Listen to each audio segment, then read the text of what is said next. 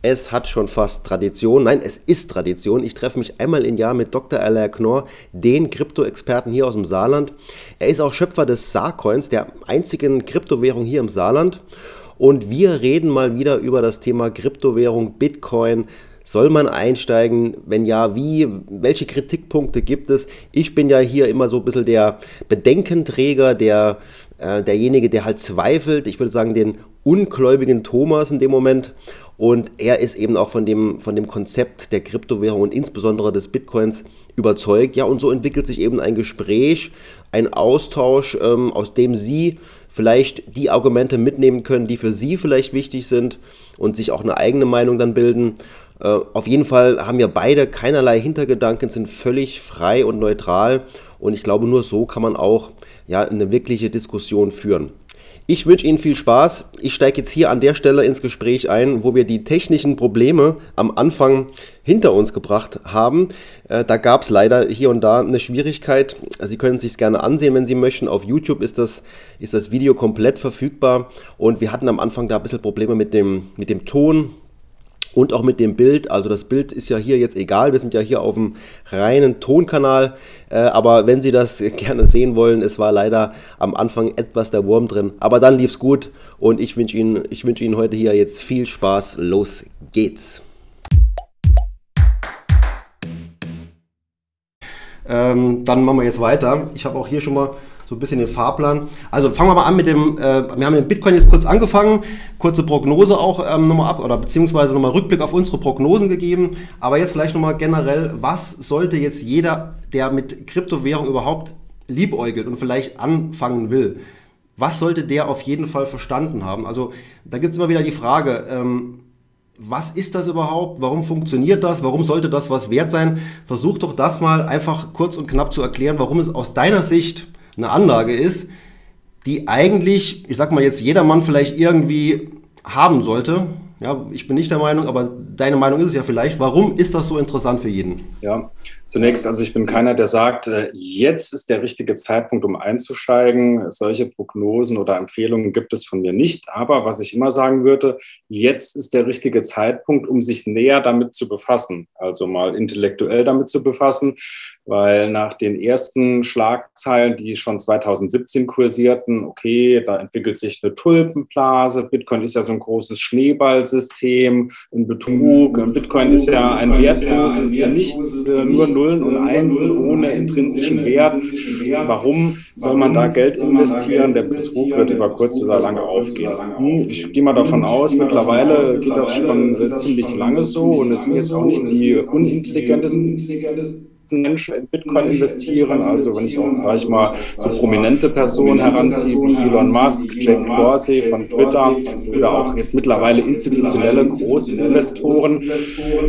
Ich versuche immer aus meiner Perspektive es so einzuordnen. Wie gesagt, ich bin kein Ökonom oder Finanzwissenschaftler. Ich bin Naturwissenschaftler, Physiker von Haus aus. Und ich sage immer, betrachtet nicht den Bitcoin als digitale Münze, sondern das Bitcoin-Netzwerk. Nämlich das Bitcoin-Netzwerk ist eine globale, dezentrale Infrastruktur, die man ein bisschen auch als Maschine betrachten kann. Ich sage immer bewusst physikalisch als thermodynamische Maschine, weil sie macht ja ziemlich viel Wärme, was oftmals auch zum Nachteil ausgelegt wird. Wir alle kennen die Schlagzeilen. Bitcoin ist eine ganz schlimme Energieschleuder. Ähm, Energie wird sinnlos verbraucht. Wenn man diese Energie doch für andere Dinge äh, einsetzen könnte, wäre doch alles viel besser.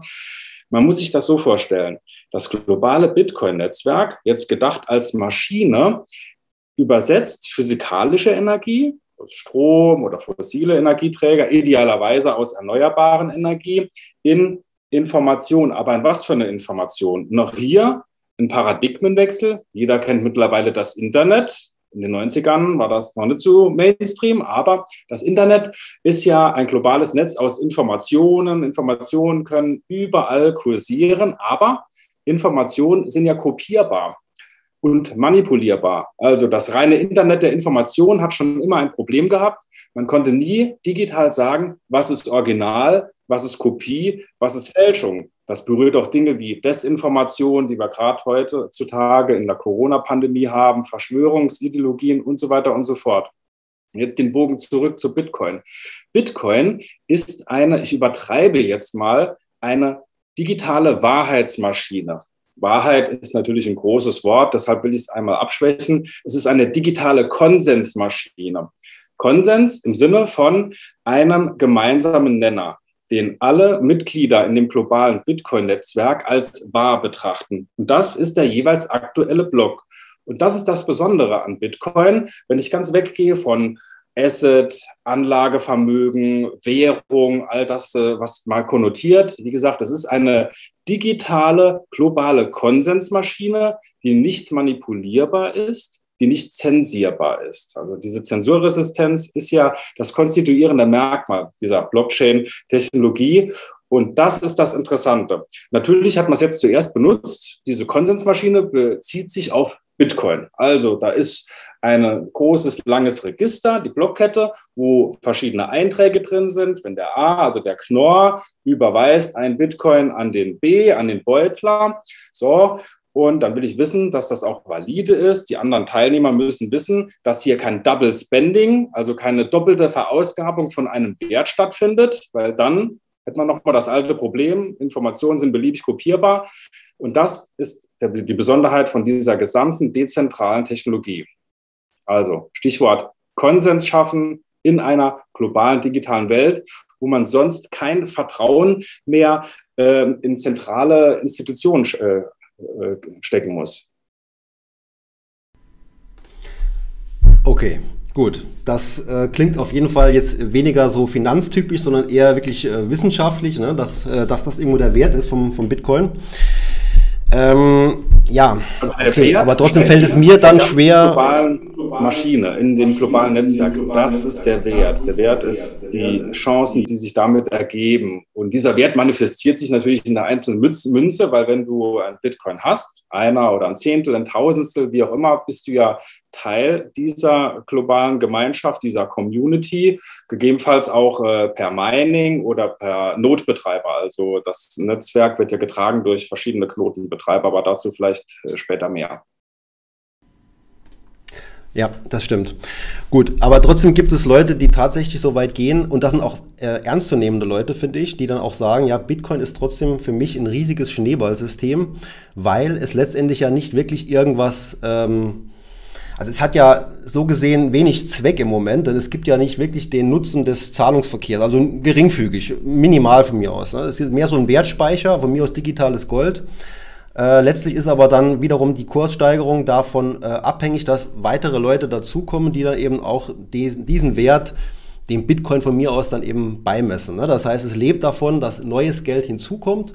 Und das ist ja so ein bisschen das äh, Prinzip vom Schneeballsystem. Aber ich glaube eher, eher an die Tatsache, okay, es ist eine Möglichkeit, einen Wert zu speichern, von mir aus Wert, wie ich auch in Gold speichern kann. Und Gold ist ja auch, ist, macht ja auch nichts, also produziert ja nichts, ist auch nur einfach da.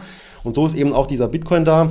Der ist zwar nur virtuell, und von mir aus aufgrund von diesem großen Netzwerk und äh, dem ganzen Aufwand, der dahinter steckt, auch Strom, ähm, hat das Ganze halt irgendeinen Wert bekommen jetzt im Laufe der Zeit. Und dieser Wert wird aktuell von der, von der Gemeinschaft der Investoren oder der Anleger, der Bitcoiner, irgendwo bei 50.000 Euro jetzt eben landen. Ob das jetzt in Zukunft irgendwann 100.000 ist, liegt ja einfach nur an den Leuten, die dann einfach glauben, dass er den, diesen Wert hat. Ja, messen kann ich es ja an nichts. Ne? Beim Gold kann ich es auch nicht. Bei der Aktie kann ich aber sehr wohl messen, ist die Aktie jetzt zu hoch bewertet, ist sie vielleicht jetzt viel zu niedrig bewertet, weil sie eben auch irgendwas tut. Ne? Sie, die, die Aktie ist ja nur ein Teil vom Unternehmen und ein Unternehmen schafft einen Wert, verkauft, ähm, bringt die Menschheit weiter. Also das Unternehmen bringt, ähm, stiftet irgendeinen Nutzen, während das der Bitcoin ja eigentlich nicht tut derzeit? Ähm, das ist also, falsch. Also zunächst mal muss man unterscheiden zwischen Wert und Preis. Der Wert ist das, was man einem Gut, einem Asset messen kann und der Preis ist der effektive Handelspreis, also das, was du sagst, was Menschen bereit sind, dafür zu kaufen. Und der Nutzen wird ja weniger darin gesehen, dass Bitcoin jetzt ein Zahlungsmittel sein soll, für eine Tasse Kaffee zu bezahlen in einem Online-Shop, Warum sollte es auch so sein? Da gibt es viele bessere, schnellere, günstigere Verfahren. Zunächst mal hierzu. Der Nutzen, da wiederhole ich mich nochmal, steckt ja in dem gesamten Netzwerk drin. Das Netzwerk sichert Informationen ab. Es schafft Konsens. Es ist diese Maschine, die sozusagen für die digitale Welt eine, äh, eine Vertrauensmaschine oder ein Vertrauen ersetzt, das man sonst immer zentralen Instanzen beimessen muss. Und das ist der Clou. Und das haben viele, auch große institutionelle Anleger erkannt, weshalb sie im Umkehrschluss auch hier Geld rein investieren, weil sie den Wert höher schätzen als den Preis. Ne, also wenn ich jetzt äh, etwas äh, höher einschätze, dann mache ich ja potenziell den Gewinn. Und es lebt nicht nur davon, wie bei einem Schneeballsystem, in der Hoffnung, dass jetzt immer weitere hinzukommen, sondern es gibt auch hier die physikalische Korrelation zu den Stromkosten. Nämlich der Bitcoin, jeder neue Bitcoin, alle zehn Minuten werden 6,25 neue Bitcoin erschaffen. Alle vier Jahre halbiert sich dieser Betrag. Das ist das sogenannte Halving. Und dieser Schürfprozess korreliert natürlich auch mit den Stromkosten, also der Menge des Stroms, wie auch immer der zustande kommt. Okay, also du äh, sagst, da kann man äh, irgendwo aufgrund der Kosten der Produktion einen Wert ableiten. Das heißt, das ist die Kosten der Produ das, ist jetzt, das sind jetzt die Kosten der Produktion und damit ergibt sich dann aufgrund der Kosten ein entsprechender Wert. Ja. Ja. Gut. Kann man vielleicht damit irgendwo kalkulieren. Ne? Und kann man dann sagen, wo der aktuell liegt? Also es ist ein bisschen so wie die ähm, Förderkosten beim Gold, wo man auch sagen kann, wenn der Goldpreis unter die die äh, Kosten fällt, das Gold zu fördern, geht halt die Förderung zurück. Damit wird Gold ja wiederum knapper und dann gehen die Preise wieder hoch vom Gold und dann lohnt sich auch das das tatsächliche oder der tatsächliche Abbau von dem Gold wieder. Ist das so dieser, dieser Gedanke dahinter? Ja, dieser Gedanke ist korrekt und das Bitcoin-Protokoll ist so intelligent geschrieben, dass die sogenannte Hashrate, also die Hashrate des gesamten Netzwerks auch skaliert mit dem Preis. Also da gibt es dann auch ein Zu und Ab, weil es macht ja nur Sinn, Bitcoin zu meinen, wenn das Ganze mindestens kostendeckend ist. Äh, auch die Miner wollen ja einen Gewinn haben. Deshalb ist das der Anreiz für sie.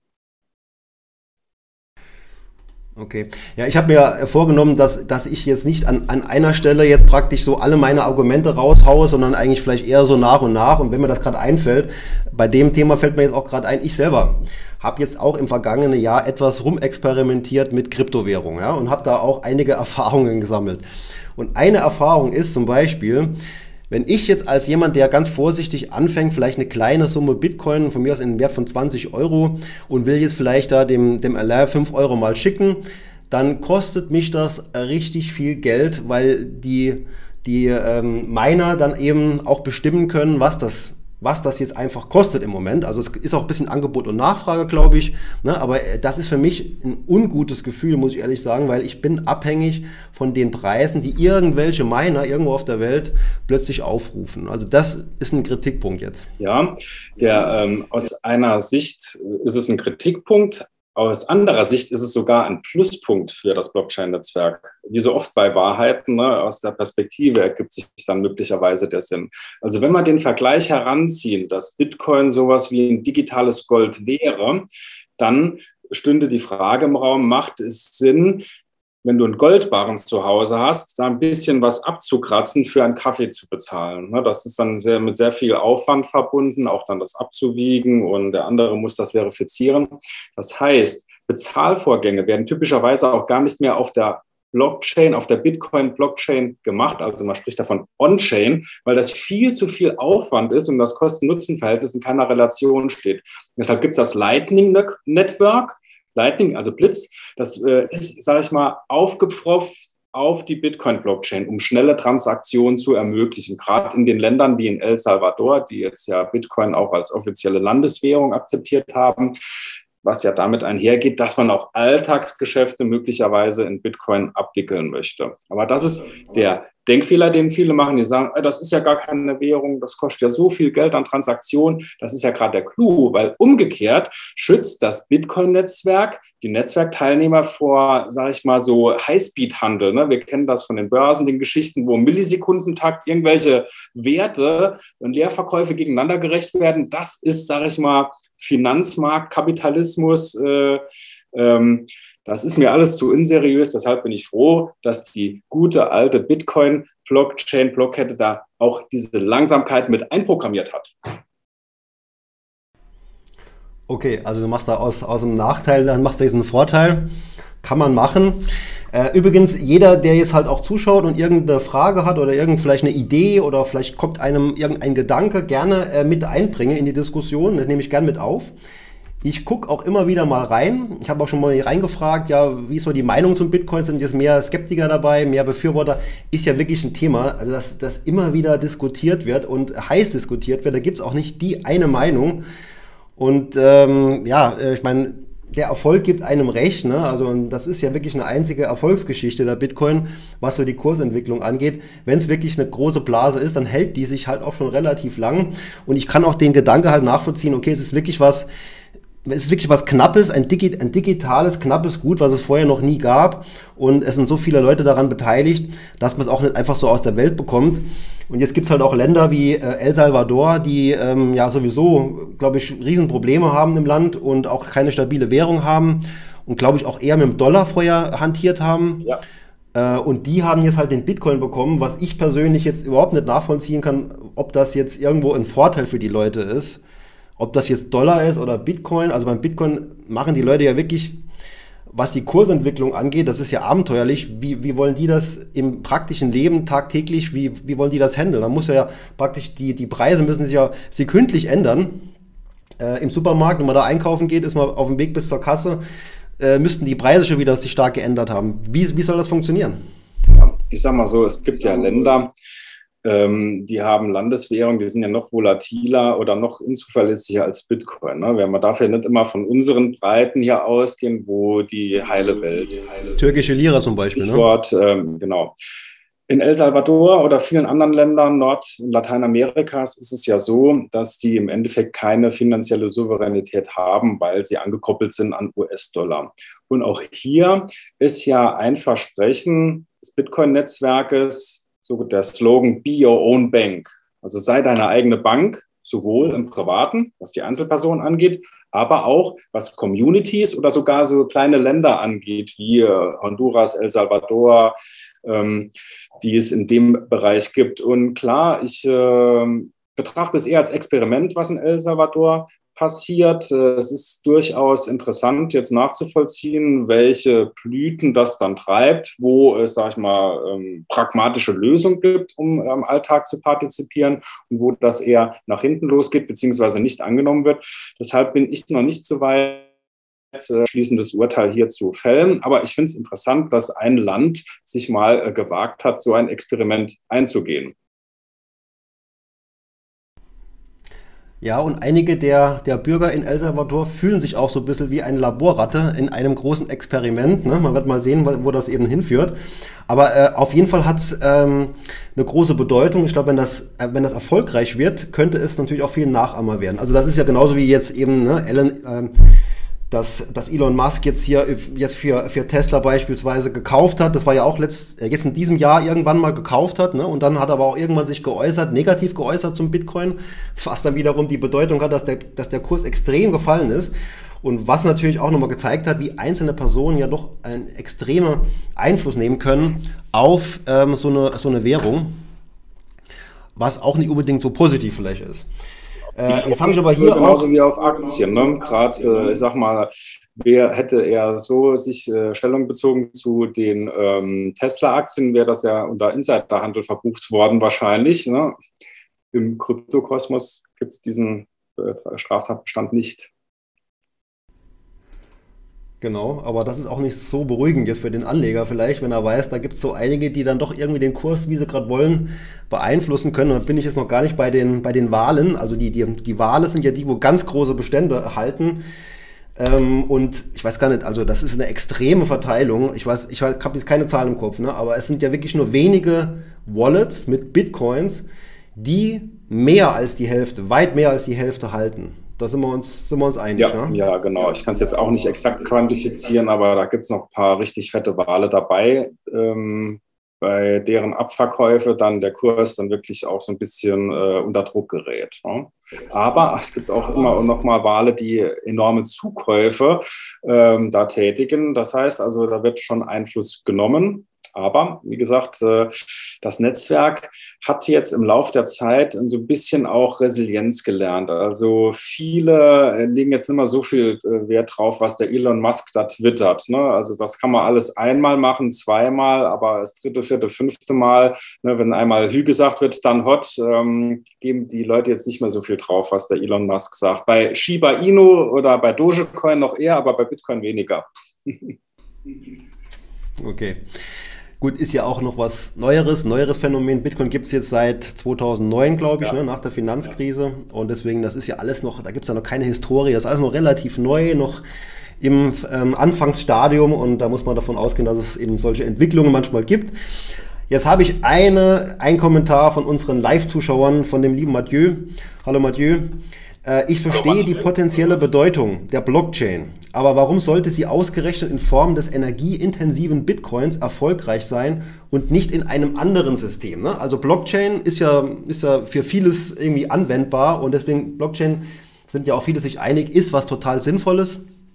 Aber warum ausgerechnet jetzt nur für diesen Bitcoin und dann eben noch, noch so energieintensiv, was ja auch wieder eine, wieder eine Kritik ist ne, an dem, an dem Bitcoin-System? Wie gesagt, es ist nicht ein Nachteil, diese extensive Energieintensität, sondern der Vorteil, beziehungsweise die notwendige Voraussetzung, weil das Bitcoin-Netzwerk muss ja immer höhere Werte absichern. Also je höher der Bitcoin-Kurs steigt, umso mehr Marktkapitalisierung steckt da drin und muss immer gewappnet sein gegen beispielsweise verschiedene Attacken.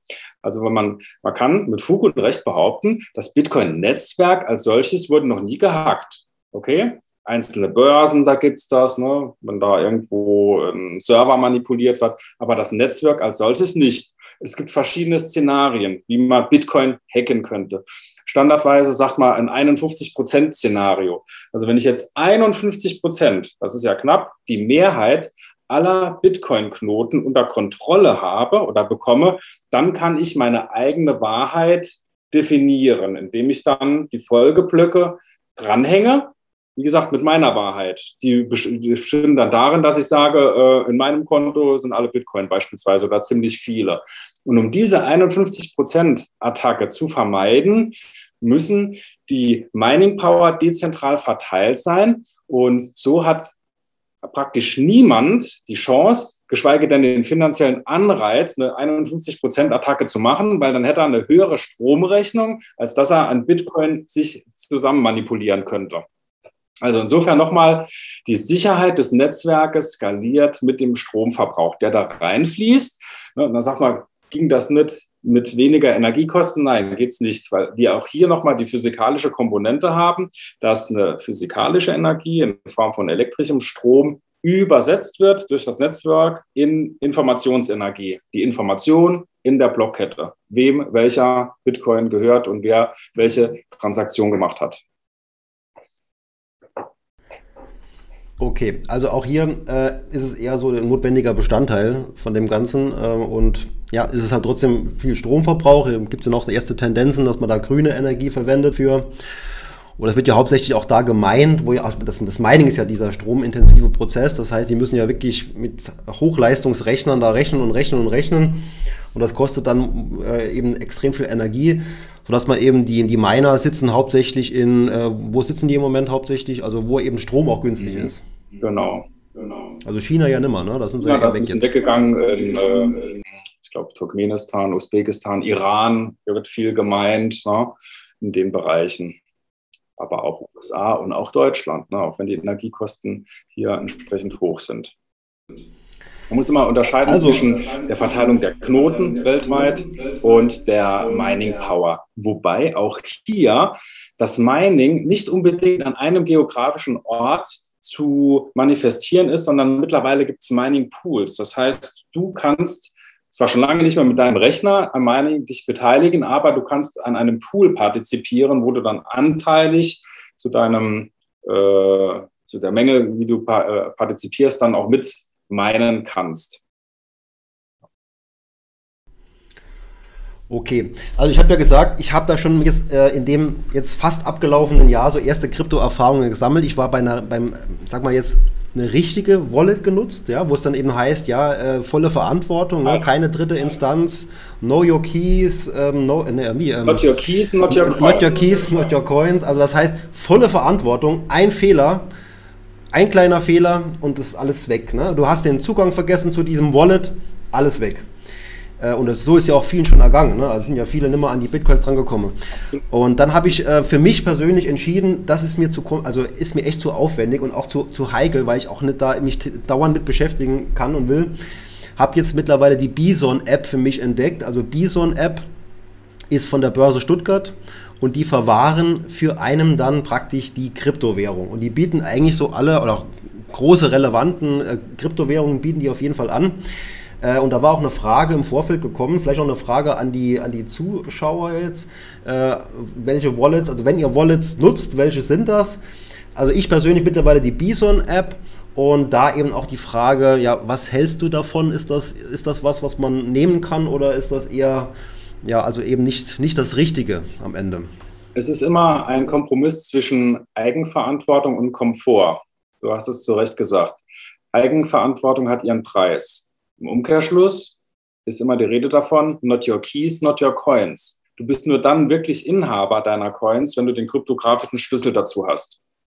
Bei Bison funktioniert es so, das ist ein Krypto-Verwahrgeschäft. Also die Bison-App, diese Firma, die dahinter steht, äh, hat was mit der Stuttgarter Börse zu tun. Und die sagen dem Kunden, okay, du kannst hier für echtes Geld äh, dich verifizieren, äh, Bitcoin kaufen. Den kriegst du in deiner App auch angezeigt, aber er ist jetzt nicht wirklich in deinem Besitz. Also eigentumsrechtlich, ja, mag das abgesichert sein, aber du hast jetzt nicht die hm, tatsächliche Sachherrschaft darüber, also die Kontrolle über den kryptografischen Schlüssel.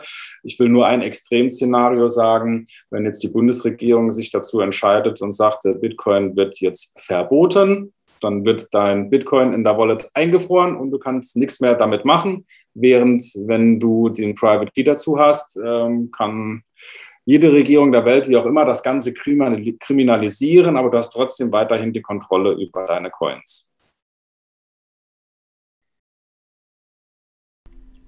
Okay, ich verstehe. Also das ist praktisch so ein bisschen die abgestufte Variante ne, von dem richtigen Bitcoin-Handel, wenn die, die dritte Instanz ja einigermaßen vertrauenswürdig ist. Und das ist aus meiner Sicht halt hier jetzt gegeben. Also jetzt, ich würde jetzt da auch keine großen Summen anlegen. Ne? Ehrlich gesagt, dass ich habe wirklich da nur 200 Euro im Moment. Die gingen hoch auf 250 jetzt wieder runter auf 200 äh, oder so. Also da habe ich schon gemerkt, ein wilder Ritt und äh, für mich auch dann eher le leicht zu ertragen, wenn man jetzt nur, nur wenig Spielgeld drin hat. Äh, das muss auch jeder für sich selbst entscheiden. Was ich jetzt wiederum kritisiere an Bison und wie gesagt, wir bekommen da jetzt nicht irgendwelche äh, Sponsorings von, von Bison, also wirklich völlig unabhängig, äh, dass es halt ähm, auch damit spielt, dass die Leute da ähm, praktisch auch mehr handeln sollen, wie es denen gut tun wird. Weil da kommt dann plötzlich eine Push-Mitteilung, also ich schalte dann auch relativ schnell die Push-Mitteilungen sowieso aus, aber die kommen dann eben, ja, ähm, starke Kursbewegung, ähm, reagiere jetzt darauf oder was. Ne? Also ob ich jetzt irgendwie darauf reagieren könnte.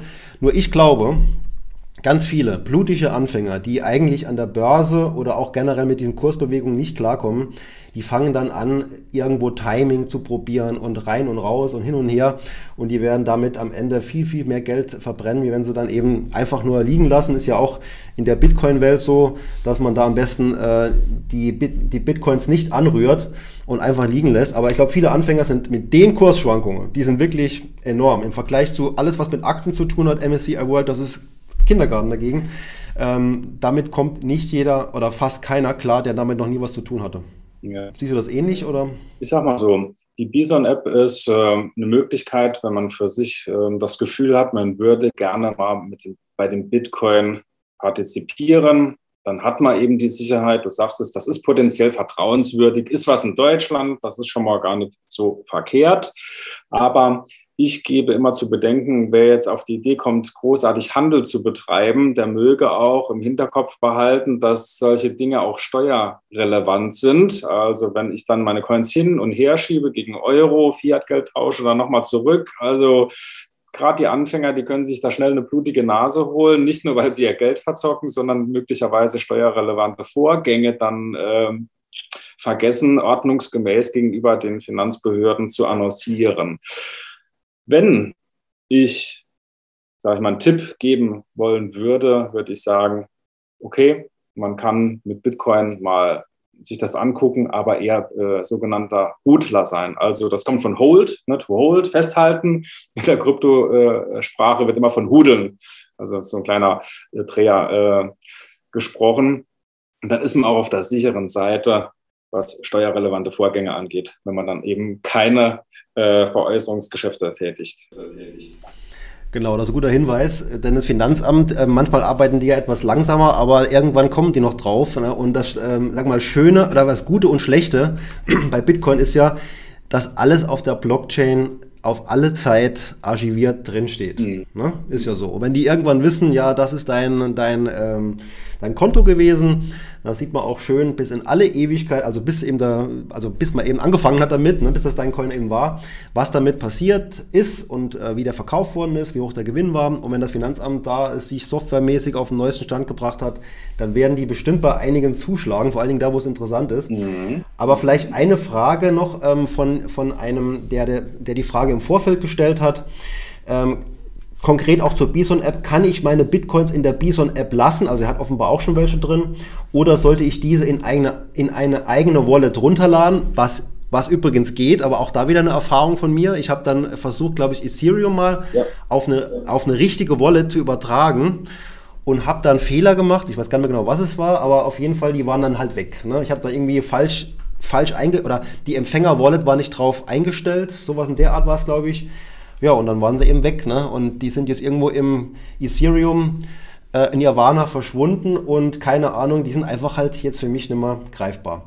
Sehr ärgerlich, aber da sieht man schon, was da alles so passieren kann. Und es war jetzt nicht viel Geld. Ne? Also, ich weiß nicht, 20 Euro oder so, da kann ich noch mit leben. Ne? Aber wenn es eine größere Summe wäre, wäre es dann halt schon dramatisch.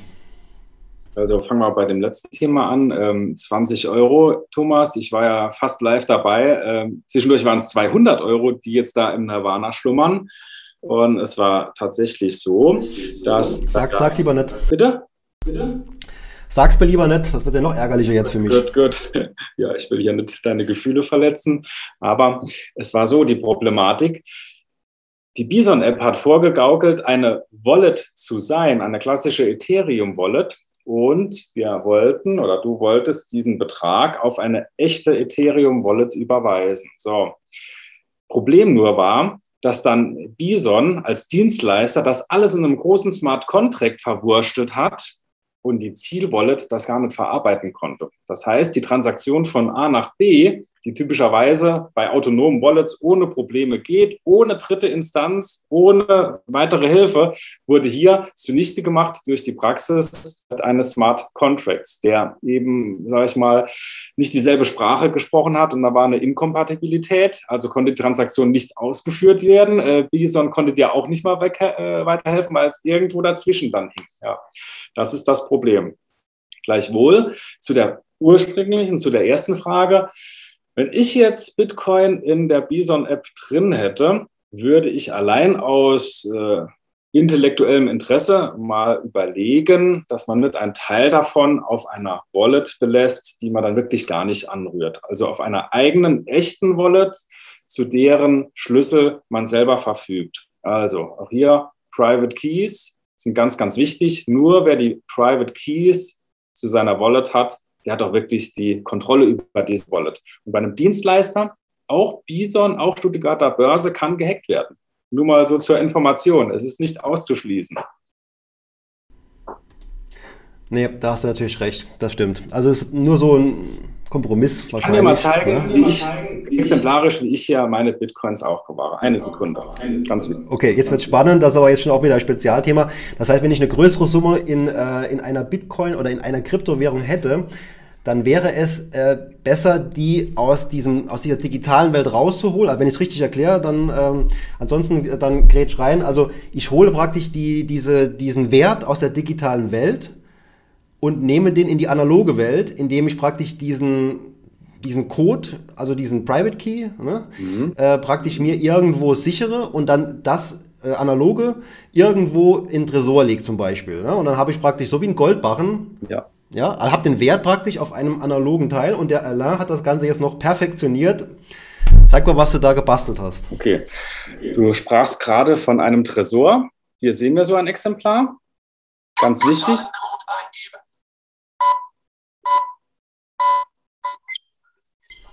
War die Kombination jetzt oder was? Ja, wie du siehst, ist dann hier der Bitcoin drin. Ganz wichtig, du hast auch einen, das ist wichtig. Nee, war natürlich nur ein Spaß. Also, was der Thomas meint, sind beispielsweise diese Cold Wallets. Ne, die heißen nicht nur Cold von kalt, weil sie aus Metall sind. Das Ganze geht auch auf Papier, aber wie jeder weiß, Papier ist nicht so ganz resistent gegenüber Feuer, Wasser und sonstigen Schäden. Und der Clou an dieser Cold Wallet ist, hier werden die Zugänge oder das geheime Passwort zu dem Private Key gespeichert in Form von Wörtern. Die werden da einfach eingestanzt. So, das muss ich vielleicht kurz erklären. Der Private Key, wie der Name sagt, ist ein kryptografischer Schlüssel. Also so eine Folge von 3x, y, 2b, g, g, h, j, j, j und so weiter. Also ganz viele Ziffern und Buchstaben lang. Und das kann man sich wirklich sehr, sehr schwer erstens merken und die Gefahr ist viel zu groß, dass man irgendwo einen Zahlendreher reinbaut, ein L für einen I erkennt oder ein N für ein U. Sehr, sehr gefährlich. Deshalb gibt es noch eine Vorstufe. Und zwar, das ist die sogenannte Seed Phrase, also Seed von Saat und Phrase für, ähm, äh, für ähm, Satz. Und diese Seed Phrase besteht typischerweise entweder aus 15 Wörtern oder aus 24 Wörtern, dann ist es noch ein bisschen sicherer. Und genau diese Wortfolge die wird dann hier eingraviert. Ich darf euch jetzt nicht alles zeigen, aber wenn ihr mal grob drauf guckt, okay, da seht ihr ein paar eingestanzte Wörter. Wenn ihr alle Wörter jetzt gesehen hättet, dann wäre es halt schlecht für mein Bitcoin-Guthaben im Hintergrund. Aber ähm, die Kryptographie ist derart abgesichert, dass mit den paar Wörtern, die ihr jetzt gesehen habt, ihr trotzdem nicht äh, ohne weiteres, ohne weitere Methoden da dran kommt. Warum bevorzuge ich das? Es gibt so ein bisschen, wie gesagt, das Gefühl der Kontrolle und ich sage mal so, wenn ihr diese Passphrase irgendwie online digital gespeichert habt, ist immer irgendwo die Gefahr, ob es ein Trojaner ist, ob ein Fernzugriff auf euer Computer ist. Alles, was digital ist, ist irgendwo zugänglich, ne? durch, die, durch WLAN, durch das Netzwerkkabel. Und so habe ich das Ganze in die analoge Welt rausgekoppelt. Es ist bei mir aufbewahrt, ob im Garten verbuddelt, einbetoniert oder wie auch immer. Das kann jeder für sich selber entscheiden. Bei den meisten Menschen geht es ja jetzt nicht direkt um 100.000 Dollar oder eine Million Dollar, sondern äh, ich sag mal so ein paar Tausend oder 10.000, 20.000. Aber auch die will man ja typischerweise nicht so lose in der Schublade rumliegen haben. Ich empfehle diese Cold Wallets. Warum? Es ist total unpraktisch, aber, aber sag mal, ganz kurz vielleicht mal Frage. Bitte? Mal eine kurze Frage jetzt. Du hast das jetzt auf, auf Metall drauf graviert. Also es wird ja auch reichen auf einen, auf einen Bierdeckel drauf, ne? Ja, genau, genau. Ja, genau. Das, das haben wir auch. Ne? Das, äh, so Sieht doch schöner aus. Ne? Gleich. Ne? Wir wollen, gutes Stichwort, Thomas. Wir wollen doch hier heute, es ist die Weihnachtszeit. Hier, Nikolaus hat was vorbereitet. Ich halte es mal hier in die Kamera. Ja, Sargheul, ein bisschen gut. Da gucken wir mal gerade rein. Wer ist denn jetzt der erste ja. Zuschauer? Bitte? Immer gar nicht. Ich zeig ja, jetzt wird spannend, für, jetzt wird spannend für die, für die Zuschauer, ne? weil, weil jetzt gibt es ja jetzt äh, praktisch für jeden, der jetzt relativ da fit ist, ja. der könnte jetzt hier, ähm, also es geht jetzt drum mit, also wenn ich es verstehe, ja? ja, mit diesen ja. Wörtern, die jetzt hier stehen, die jetzt zum ersten Mal öffentlich gezeigt worden sind, ja, mit diesen Wörtern kann man sich jetzt die ähm, 1000 Sarcoins, die ersten 1000 Sarcoins, die da sind, holen. Ne? Und wir wollen ganz einfach, wenn jemand die 1000 Sarcoins auf dem äh, Wallet jetzt hat, dass er uns kurz eine Mitteilung in, die, in den Chat schickt.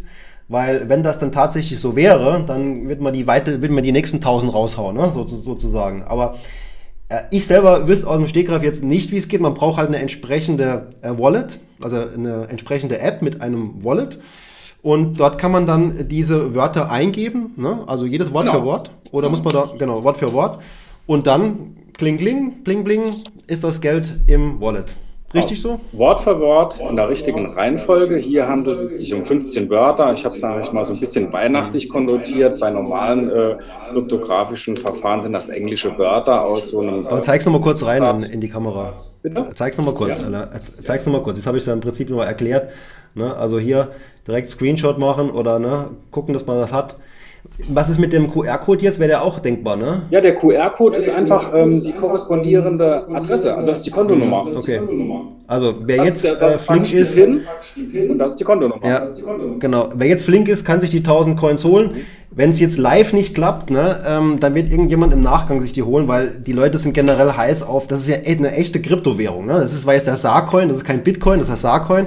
Aber auch der hat ja schon einen kleinen Wert, ne, wird auch schon gehandelt und es ist halt auch eine echte Kryptowährung, läuft auf der Blockchain und es gibt äh, Leute, die kaufen oder die wollen alle oder die sind auf der Suche nach Coins generell und äh, wie man ja gesehen hat, auch so mancher Spaßcoin wird plötzlich sehr viel wert, wie dieser Dogecoin, der ist ja auch für nichts gut und die Leute sind ganz heiß drauf. Also man weiß ja nie, was draus wird, ne? So viel zum Saarcoin. Ja. Aber ich habe jetzt schon aus dem, aus, den, äh, aus dem Chat hier wirklich gute Fragen. Ja, und die wollen wir nochmal gleich, wollen wir noch gleich reinnehmen jetzt. Ne? So, und zwar habe ich hier von dem Felix die Frage, inwiefern sind die ersten Quantencomputer eine ernstzunehmende Gefahr für die Bitcoin-Blockchain? Droht dadurch nicht perspektivisch bereits in wenigen Jahren ein totaler Kursverlust auf nahe 0 Euro? Ne? Also Quantencomputer ist tatsächlich was, was vollkommen Neues. Ähm, und die sind auch jetzt so nach und nach wird halt dran geforscht, was total verrückt ist, aber äh, jedem normalen Computer meilenweit überlegen. Und ja, inwiefern kann das, die, diese doch etwas ältere Technologie Bitcoin, wie kann der das abwehren? Oder ist das sicher in dem Moment? Ja. Oder kann der die Blockchain hacken vielleicht? Ja, ähm, der Gedanke besteht darin, dass Quantencomputer kryptografische Rätsel schneller lösen können als konventionelle Computer. In der Tat ist es so, dass ähm, das Bitcoin-Protokoll ja fortwährend weiterentwickelt wird. Das sind die sogenannten BIPs, also Bitcoin Improvement Proposal. Wie gerade unlängst vor kurzem äh, ein kleines Update Bitcoin-Blockchain äh, durchgeführt wurde. So ein Update wird dann durchgeführt, wenn die Mehrheit der Miner und der Notbetreiber im Endeffekt äh, dieses Protokoll oder die Protokolländerung akzeptieren. Also insofern ist das ein demokratischer Prozess von unabhängigen Parteien, wenn sie davon überzeugt sind, dass das dem gesamten Netzwerk zuträglich ist. Genauso verhält es sich mit den Verschlüsselungsalgorithmen. Soweit ich weiß, sind die mittlerweile auch überwiegend quantenfest programmiert. Das heißt, auch wenn jetzt noch kein Quantencomputer da ist, wissen die Physiker oder die Informatiker von der Logik her, wie die arbeiten, ne, wo deren Vorteile sind und äh, welche ähm, Probleme sie trotz Quanten Technologie nicht effizienter oder schneller lösen können. Insofern gehe ich persönlich auch davon aus, dass die überwiegende Anzahl der Bitcoin-Wallets geschützt ist. Was denkbar wäre, ist vielleicht bei ein paar älteren Wallets ähm, oder Wallet-Adressen, die möglicherweise Coins beinhalten, wo noch nicht diese Verschlüsselungsalgorithmen ähm, antizipiert wurden. Aber ich gehe davon aus, dass es kein Problem sein wird. Okay, also klar ist natürlich, wenn dann doch das Ganze anfällig wird und dann ist es ganz schnell, ähm, dann, dann bricht da einiges zusammen, weil Vertrauen ist ja was ganz Zerbrechliches und wenn man dann das Vertrauen verliert in, in eine Währung oder in, in, einen, in einen Wertspeicher, dann ist das natürlich eine, eine, schnelle, eine schnelle Reaktion der Anleger und dann ist das, was jetzt hier ähm, geschrieben worden ist, äh, dann auf jeden Fall der Kurs nachher null durchaus denkbar. Äh, aber man muss festhalten, wir wissen nicht, was da kommt. Ne? Und wenn es tatsächlich jemand drauf anlegt und es vielleicht dann mit dieser neuen Technologie dann schafft, ähm, ist man vielleicht, vielleicht nicht darauf vorbereitet. Ne? Also auch da wieder so ein bisschen Wette in, Wette in, die, in die Zukunft, dass es eben nicht passiert. Ja, wie gesagt, eher unrealistisch und unwahrscheinlich. Okay. Und dann eine weitere Frage von dem, ähm, ja, von dem Franz Schneider, der wie ich weiß, auch in dem Thema, oder zumindest was das Thema Geld angeht, ganz, ganz tief drin ist. Also der ist da wirklich äh, Fachmann, was Thema Geld angeht, dieses klassische Geldsystem. Und der schreibt, ja, Bitcoin ist ein privates Abenteuer, das dem Auf und Ab von Kursbewegungen schutzlos ausgeliefert ist. Ja, also es ist, ist ja was Privates, nichts Staatliches, was ja auch wiederum von vielen als Vorteil gesehen wird. Die Sicherheitsgarantie, die nur eine gesetzliche Währung bieten kann, fehlt ihm. Ne? Also das ist das Argument, wo er vorbringt, jetzt ein bisschen gegen den Bitcoin. Mhm. Ja, ich sage mal so, ähm, ich verstehe den Denkansatz. Ähm, wenn man jetzt privat definiert als nicht staatlich, okay, ich würde das Bitcoin-Netzwerk als was äh, gesamtöffentliches, ähm, zensurfreies interpretieren, wo jeder teilhaben kann, ohne Zugangsvoraussetzungen. Also sowohl Staaten wie El Salvador als auch Lieschen Müller oder, oder ich mit meinem äh, Knoten im Endeffekt. Das ist das eine. Es entsteht durch diese viele große Anzahl von Teilnehmern halt eine globale, komplett große Community, die sich dieser staatlichen Regulation entzieht. Für die einen ein Vorteil, für die anderen ein Nachteil.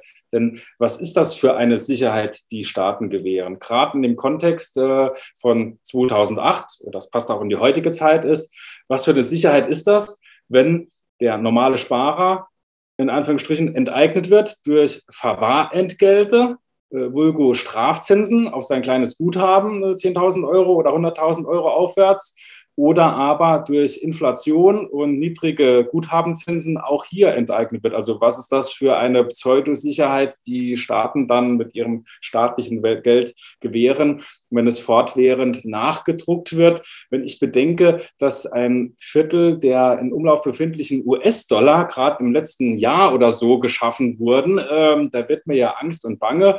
Also ich bin ja froh, dass ich ja wenig Fiat-Geld habe, also Euro, Dollar, sondern eher ähm, Krypto Bereich bin, da fühle ich mich persönlich sicherer auf die mittelfristige Perspektive, gerade ähm, mit Blick auf die aktuelle äh, Inflation mit 6 Prozent. Äh, ich weiß ja nicht, ob die Frau Lagarde recht behält, sich das alles wieder zurücknivelliert auf 2 Prozent. Ja, also wie gesagt, jeder hat ein anderes Sicherheitsgefühl. Klar, ich meine, es ist auch immer abhängig davon, in welchem Währungsraum lebt man ne, und was für eine Regierung hat man. Äh, da sind wir wahrscheinlich ja absolut äh, bevorzugt, ne, in dem Umfeld, in dem wir leben. Da gibt es ein gewisses Vertrauen, das ja auch, das ja auch berechtigt ist. Ähm, aber ähm, klar, der Inflationsgedanke, beziehungsweise ja, es wird viel Geld in die Welt äh, gebracht. Ähm, das führt ja auch im Moment zu einer steigenden Inflation. Wobei man aber absolut nicht davon ausgehen kann, dass der Bitcoin ein Inflationsschutz ist, sondern äh, ganz im Gegenteil sogar. Man hat ja teilweise gesehen, dann bei größeren Turbulenzen auch, äh, oder auch wenn die Inflation eben steigt, gibt es da keinen, keinen Effekt, dass das äh, durch, die, durch den Bitcoin ausgeglichen werden kann. Also ist definitiv jetzt kein äh, Inflationsschutz in dem Sinne. Eben auch hier eher eine Anlage ein kleiner Denkansatz äh, aus der ja. Bitcoin-Community. Ein Bitcoin ist immer ein Bitcoin wert das hört sich trivial an. Also morgen wird ein Bitcoin immer noch ein Bitcoin wert sein, aber morgen ist ein Euro nicht mehr ein Euro wert. Verstehst du, was ich meine? Also zu dem Thema Inflationsschutz. Die Leute, die eher in der Kryptowelt aktiv sind, die referieren nicht ständig zu US-Dollar oder Euro, weil die Perspektive da andersrum ist. Die sagen nicht, der Bitcoin steigt, sondern US-Dollar und Euro fällt. Okay, Gut, aber wir leben ja noch in einer realen Welt, in der wir mit, mit dem realen Geld, das, wir, das dort auch akzeptiert wird, leben müssen und auch mit dem rechnen müssen. Und ähm, da bringt es mir nichts, wenn ich sage, ja, der Bitcoin ist ja gestiegen, aber ich muss ja im Geschäft mit dem, sagen wir, mit dem Fiat-Geld bezahlen. Und da kommt es mir ja auf diesen Wert von dem Geld an. Und das ist mir der Bitcoin ja dann eher egal in dem Moment. Ja, in der Tat. Das ist ein Spannungsverhältnis, das gerade unsere aktuelle Zeit ja so interessant macht, äh, weil auch diesen Gedanken will ich hier anstrengen, um auch mal die Gegenseite wieder ins Blickfeld zu nehmen. Der Bitcoin oder die Idee, die hinter dem Bitcoin steckt, ist ja nichts Geringeres als ein Angriff auf das staatliche Geldmonopol also auf das nationale Währungsmonopol, das historisch und traditionell ja bei Staaten oder staatlichen Entitäten liegt. Und auch das, das ist was Interessantes, wo man jetzt sehen werden muss in den nächsten Jahren, wie sich Staaten positionieren. Es gibt autoritäre Staaten, die da eher restriktiv ähm, zugange sind, beispielsweise China, ähm, aber auch die Frage, wie gehen freiheitliche Demokratien damit um? Die beobachten das mal, die sehen äh, gewisse Chancen, die die Technologie mit sich bringt. Die wollen direkt nicht, äh, sage ich mal, mit, mit, dem, mit dem Hammer da draufschlagen. Aber auch hier ist die Frage, wann wird es gefährlich? Wann ist es äh, das Ganze zu disruptiv? Auch das ein interessanter Aspekt bei dem ganzen Blockchain, Krypto, Bitcoin-Thema. Genau. Also ich habe noch, noch eine interessante Grafik auch dabei, die also auch vielleicht passen könnte. so ein bisschen äh, das Ganze ins Verhältnis zu setzen. Natürlich haben wir ja unheimlich hohe Geldmengen im Umlauf. Das kann kein Mensch mehr begreifen. Das ist immer im Billionenbereich, ja, also Billionen von Euro, Billionen von Dollar. Kein Mensch kann sich mehr vorstellen, was das tatsächlich bedeutet, weil es einfach ein Größenverhältnis ist, das man immer ähm, verstehen. Ja. Und jetzt habe ich eine schöne Grafik dabei, die ist mir vor kurzem aufgefallen und das spricht dann auch wieder etwas für den Bitcoin sogar. So, und zwar sieht das so aus. Ähm, da haben wir jetzt, Moment, Moment, Moment, Moment, ähm, da haben wir jetzt so ein bisschen den Vergleich Marktkapitalisierung in US-Dollar. Ne? Mhm. Und zwar haben wir hier, Moment, bin ich,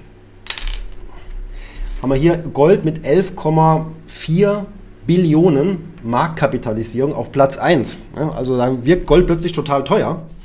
Während Apple als größtes Unternehmen oder wertvollstes Unternehmen 2,45 oder 2,5 Billionen hat, also T steht für Trillions und Trillions sind Billionen.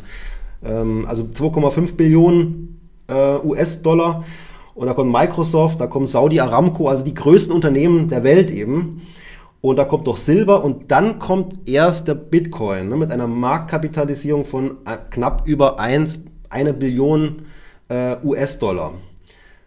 Wenn das der aktuelle Stand ist. Ein bisschen mehr, ein bisschen weniger, ne? aber da sehen wir schon, als, wenn man das als Anlageklasse bezeichnen will, ähm, ist es im Verhältnis zum Gold beispielsweise noch wesentlich günstiger ich sage mal so, ist ja schon eine bemerkenswerte Leistung für etwas Wertloses, für ein Schneeballsystem, hier in dem Ranking auf dieser Position aufzutauchen.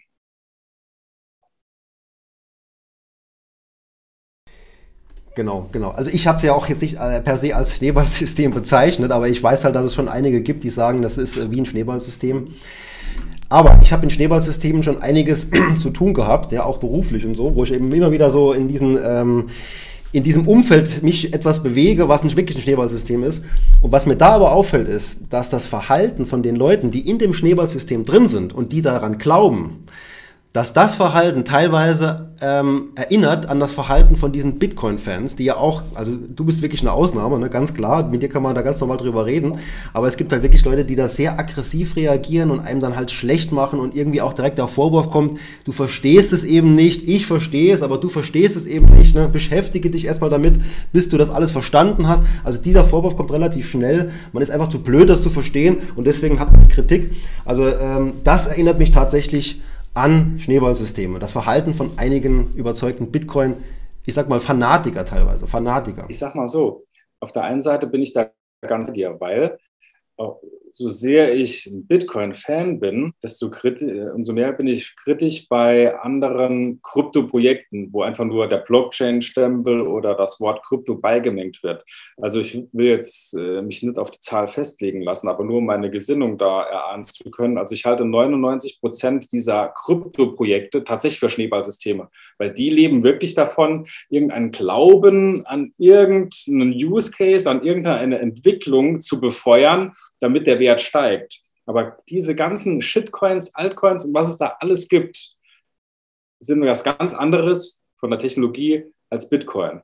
Auch hier, Bitcoin ist eine globale Weltmaschine, die basiert auf Tausenden oder Hunderttausenden von Entwicklern, die daran arbeiten, von Knoten, von Fabriken, von Minern und so weiter, während so äh, irgendwelche Krypto-Projekte von nebenan, ob es von Übersee ist, von Deutschland, Berlin, wer immer, das ist wirklich mit Vorsicht zu genießen. Da ist mehr Zentralität als Dezentralität und alles, was zentral ist, lebt von Vertrauen und da vertraue ich den allermeisten eher weniger. Also nur um hier klar abzustecken, dass ich jetzt nicht so der, der äh, Krypto-Befürworter bin für, für jedes dumme Projekt, das irgendwo Blockchain drauf hat, sondern da muss man auch hier differenzieren. Ne? Was ist jetzt was Richtiges, was Großes und was ist hier Fake und doch mehr Schneeballsystem als echter Wert.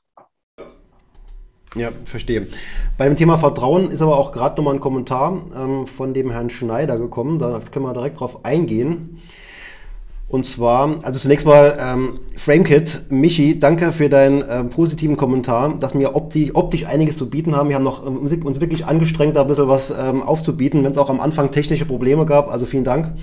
Ähm, ja, und dann von dem Herrn Schneider, der größte Denkfehler dürfte darin bestehen, dass Vertrauen durch Algorithmen ersetzbar sei. Ja, also er, er bezieht es dann doch stark darauf, man braucht da eine dritte Instanz, die das Vertrauen ähm, verdient. Und ein Algorithmus kann dieses Vertrauen nicht ersetzen. Ich gebe da auch gleich was dazu. Für den Otto-Normalverbraucher, ja, für den ganz normalen Mensch, also der kein Physiker jetzt ist oder jetzt äh, IT-Fachmann ist, der wird die Blockchain zwar irgendwo verstehen bis zum gewissen Punkt, aber eben nur bis zu diesem, bis zu diesem gewissen Punkt. Also er kann das nicht alles 100% verstehen und ist dann wiederum davon abhängig, dass irgendjemand ihm sagt, das ist alles super sicher und da ist jede, ähm, jeder, jede Node ist verknüpft und so weiter, das funktioniert alles perfekt. Ja, aber ich kann es eben nicht selber überprüfen. Das heißt, ich muss Vertrauen haben in ein System, in einen Algorithmus, den ich aber selbst nicht 100% nachvollziehen kann oder schon gar nicht überprüfen kann. Ich selbst kann es nicht überprüfen. Das ist auch mein Problem. Sagen wir so, das Thema Vertrauen ist ja eine subjektive Erfahrung. Jeder hat da andere Maßstäbe, während ich beispielsweise, der viel mit Smart Contracts arbeitet, äh, sehr wohl ähm, auf Smart Contracts und Algorithmen vertraue, über deren Funktionsweise ich noch nicht mal in Gänze selbst im Bilde bin, aber ich anhand der Community-Tätigkeit ablesen kann, dass, sage ich mal, ein Gros der Community dem Vertrauen schenkt und dann hier auch ein äh, gewisses Vertrauensniveau bei einigen Smart Contracts dann auch mit einhergeht. Klassisches Beispiel. Ähm, die Oma von nebenan vertraut dem Enkeltrickbetrüger am Telefon aber wird jetzt nicht einer Maschine vertrauen. Ne? Und bei mir ist es genau umgekehrt. Ich äh, vertraue durchaus diversen Algorithmen, aber jetzt ja, du bist ja auch der Physiker. Äh, Vertriebler, so der auf Provisionsbasis oder mit Bling Bling. Äh, wir hatten da ne, mit Sophia Tomalla oder Lothar Matthäus oder der Prinz Markus von Anhalt ne, mit irgendwelchen bescheuerten Kryptodingen. Aber super viele Leute vertrauen denen und geben ihr Geld dorthin. Okay. Deshalb ist es sehr subjektives. Ja, Vertrauen hängt oft an Personen, das ist richtig. Und das ist ja auch meistens dann, äh, da wird es dann meistens zum Problem, wenn man eben nur diesen Personen vertraut und nicht selbst ein bisschen auch selbst kontrolliert. Und das ist auch das, was ich in der Finanzwelt immer sage. Ich vertraue da auch äh, nur bis zum gewissen Grad, äh, will aber schon einiges überprüfen können. Und äh, wie gesagt, das, das kann ich beispielsweise bei Bitcoin auch nicht so wirklich das überprüfen, ähm, wie das genau im Detail funktioniert. Und dann bin ich doch wieder etwas ausgeliefert, äh, auch diesen Minern und auch die das ganze System da aufrechterhalten, denen bin ich so ein bisschen ausgeliefert. Aber auch gut, ähm, das mag für jeden anders sein. Ich sag mal so, der IT-Sicherheit meiner Hausbank, äh, da blicke ich auch nicht so ganz durch, äh, muss denen auch vertrauen, dass sie das halbwegs äh, in Ordnung haben. Ne? Also nur als Beispiel. Okay, ich gebe aber gleich mal noch eine Ergänzung von dem Herrn Schneider dazu. Die Finanzkrise 2008 wurde durch den Retter in letzter Not, ja, das war dann äh, eben, ja gut, die Zentralbank, ne, ist ja auch jetzt so in der Krise, Corona-Krise, da wird ja auch äh, viel Geld zur Verfügung gestellt und es wird die Wirtschaft damit auch gestützt und, ja, wenn man so will, gerettet, äh, überwunden der Bitcoin hätte das wohl nicht fertiggebracht. Gut, jetzt kann man natürlich sagen, äh, ich meine, der Bitcoin ist ja praktisch die Antwort auf die Finanzkrise. Ne? Das ist ja praktisch damals in diesem Zuge entstanden, dass man eben gemerkt hat, man, man will da jetzt nicht irgendwelchen Zentralbanken vertrauen, sondern will eine, will, eine, will eine Währung haben, die eben losgelöst von diesen Zentralbanken läuft. Äh, von daher ähm, ja, kann man drüber streiten jetzt. Ja, ne? da muss ich dem Herrn Schneider unbedingt recht geben weil äh, in prekären, krisenhaften Situationen, die auch immer, sage ich mal, eine volkspsychologische ähm, Komponente haben, äh, ist es immer wichtig, auch mit politischen Illusionen zu ha hantieren. Es wird alles gut, wir schaffen das, es wird alles besser. Das ist bei einem äh, Ding wie dem Bitcoin-Netzwerk eher schwierig, weil, wie ich ja gesagt habe, ist es da eher eine Wahrheits-Konsensmaschine, die äh, auch die brutale Wahrheit zutage fördert, wo man eben nicht Bitcoins nachdrucken kann. Also da kann man keinen ne, das bessere. Also sind klassische Geldsysteme durchaus besser geeignet für politische Krisen zu bewältigen. Okay, jetzt haben wir ja relativ lange über den Bitcoin jetzt schon geredet. Wie sieht es eigentlich aus? Hat irgendjemand schon sich die Coins geschnappt oder sind die noch äh, frei verfügbar? Also, wir, wir, haben doch noch mehr Kuverts. Ja gut, wenn so keiner will, ne? ich meine, da wird schon Geld verschenkt, aber was heißt Geld? Äh, es, wird, es wird eine Währung verschenkt. Ich glaube, du hast ähm, das vergessen zu sagen. Also wenn das Publikum sagt, okay, warum soll ich mir die Mühe machen für irgendwelche wertlosen Sar-Coins? Du hast vergessen zu sagen, da sind auch noch echte Bitcoins drauf. Also jetzt, also jetzt, genau, also jetzt wird es wahrscheinlich äh, noch etwas interessant.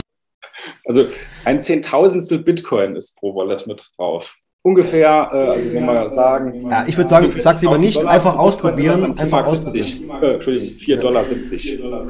Probiert's aus. Es sind auf jeden Fall Bitcoins dabei. Das ist praktisch so, dass ähm, die Würze in der Suppe, ja, ist praktisch ist der Bitcoin noch. Das heißt, in diesen, also nochmal, in diesen Wörtern, die du gezeigt hast, ist nicht nur 1000 Sarcoins, es ist sogar etwas Bitcoin mit drin. Und wenn ich das jetzt in mein Wallet eingebe, dann habe ich in meinem Wallet nach der Eingabe dieser Wörter Bitcoins und Sarcoins. Ja, erlauben mir an dieser Stelle den sogenannten Disclaimer oder Haftungsausschluss. Wir haben jetzt lange und breit darüber gesprochen. Nur noch mal zur Klarstellung bei allem Spaß.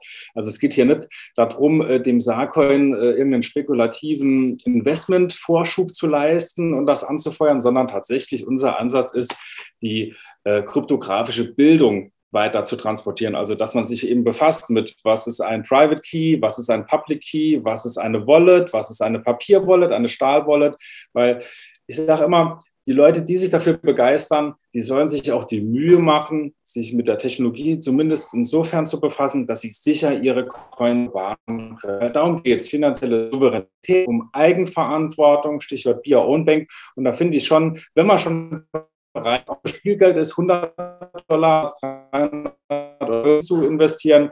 Macht euch die Mühe, befasst euch damit, wie ihr das eigenverantwortlich sicher praktizieren könnt. Also sicher mit Blick auch auf Hacking, wenn ihr auf irgendeiner Börse seid, auf Regulation und so weiter und so fort. Also nur nochmal zur Betonung, wir wollen hier nicht hier irgendeinen Quatsch machen, sondern es ist der pädagogische Ansatz. Ne? Und das ist so ein bisschen auch mein Business mit dem ganzen Sarcoin-Projekt, um Kryptographie, Blockchain-Technologie spielerisch an den Mann, an die Frau, an das Volk zu bringen. Äh, niemand muss äh, Sarcoin kaufen oder so. Wie gesagt, die gibt es ganz viel umsonst. Dann hat man sie, kann damit rumspielen, Smart Contracts basteln und äh, mir die Infos zukommen lassen. Funktioniert. Genau, der LR hat da keine kommerzielle Absichten und das war ja auch der Grund, warum das jetzt auch von der Presse so aufgegriffen worden ist. Also die, der SR hat da großer Bericht gemacht, dieser Brügger Zeitung hat es gehabt, ne, weil einfach nur, es ist ein Projekt, ein privates Projekt ohne kommerzielle Absichten und äh, der, der Sarcoin ist da, man kann, ihn, äh, man kann ihn erwerben, man kann ihn bekommen, also er wird gehandelt und er wird auch teilweise verschenkt, so wie heute. Und ich gehe mal direkt zur nächsten, ähm, zur nächsten Äußerung im Chat. Und zwar, ähm, ja, Tag zusammen schreibt er, also SIML schreibt das. Kurzer Hinweis an Thomas, die Uhrzeit für den Livestream ist nicht gut gewählt. So, das ist hart, nee, aber äh, ist Primetime, ne? Also wir sind Primetime, das ist ganz klar. Und ich habe auch geguckt, im Fernsehen kommt auch nichts äh, Gutes. Also außer König der Löwen kommt nichts Gutes heute. Äh, hallo, ich habe vier ja? Kinder, also es geht nur jetzt, ja. Ich habe auch vier Kinder. Wir haben beide vier ja. Kinder. Also für uns war das eine gute Uhrzeit ähm, weil vorher ist halt noch zu viel Trubel. Man könnte drüber, drüber nachdenken, oder was ist denn eine gute Uhrzeit? Ne? Also schreibt es gerne rein, äh, dass, ich, dass wir da ein bisschen Anhaltspunkte haben, aber es muss ja auch machbar sein für uns. Ich ähm, glaube, ab 8 Uhr wird es immer ein bisschen entspannter bei uns. Und dann äh, an dich, Alain. Ja. Was ist aus technischer Sicht die beste Kryptowährung? Welche, welche wird sich zukünftig durchsetzen? Jetzt kannst du hier die Tipps raushauen ne? von, den, von den Kryptowährungen, die die vielleicht noch keiner entdeckt hat ne, ähm, und die vielleicht in Zukunft aber interessant werden. Ich zeige euch, während äh, Alain spricht, äh, die, ja, die größten Kryptowährungen im Moment. Ja, schöne Frage. Auch danke hierfür. Da gehen natürlich die Meinungen auseinander. Das ist keine Wissensfrage, die man mit Tatsachen behaupten kann, sondern auch immer so eine Einschätzungs-Meinungsfrage. Äh, äh, ich bin ein Stück weit Bitcoin-Maximalist äh, aus zuvor geschilderten Gründen, weil ich das globale Netzwerk eher im Fokus habe als den spekulativen Wert von einer einzelnen Münze. Also insofern messe ich dem Bitcoin mehr Zukunft bei als jetzt diesen anderen Projekten. Es gibt viele interessante Projekte mit speziellen Use Cases, Cardano, IOTA und so weiter und so fort. Aber mittlerweile bin ich der Meinung, die werden alle im Sande verlaufen, mehr oder minder, ähm, weil die Dezentralität einfach zu gering ist. Stichwort Energieverbrauch. Weil äh, Mechanismus, den Bitcoin folgt, also Proof of Work, also Beweis der Arbeit, so energieintensiv ist, ist es sehr unfein in der heutigen Zeit, wo man, sage ich mal, sich Klima auf die Fahne schreibt oder Klimaneutralität oder, ähm, sage ich mal, ähm, Methoden bevorzugt, die energiesparsamer sind. Problem nur, die Ethereum-Blockchain, also die zweitgrößte Blockchain hinter Bitcoin, ähm, hatte auch immer im Endeffekt diesen Proof of Work Konsens, ist aber zusehends umgestiegen auf Stake, also auf einzelne Stakeholder. Aber das hat zur Folge aus spieltheoretischen Gründen, dass wir eine Konvergenz haben, also eine Zentralisierung, die äh, im Laufe der Zeit zu befürchten droht. Und Zentralisierung ist halt das Gegenteil von Dezentralisierung. Und da läuft, läuft man immer Gefahr, dass äh, die Unabhängigkeit so ein bisschen äh, verloren geht. Also ich sehe es sehr, sehr kritisch. Ich würde jetzt keine Coins empfehlen. Ähm, also am verrücktesten sind ja noch diese Spaßcoins wie Doge oder Shiba Inu, äh, die direkt antreten, ähnlich wie Sarcoin, gar keinen Nutzen zu haben. Das sind sogenannte Mem-Coins die, die haben keinen Zweck im Endeffekt. Die werden nur befeuert durch die Fantasie der Anleger, durch einen Elon Musk, der dann sagt, äh, Doge oder Shiba geht äh, durch die Decke. Da kann man dann Profite mit einfahren, wenn man Early Adopter ist. Also der frühe Vogel fängt den Wurm. Aber auch hier, da ist keine Nachhaltigkeit in dem Sinne. Und die Dinger, die können wirklich bis zu null einstürzen. Und äh, dann hat man den Schlamassel, ne, wenn man da einer, der zu spät gekommen ist. Insofern, da ist schon ein bisschen Schneeball drin. Bei den anderen Dingern, wie gesagt, es gibt Use Cases, aber äh, ich verfolge es immer weniger, weil es gibt dann täglich neue ähm, Probleme. Ähm, beziehungsweise einen Gedanken darf ich noch äußern.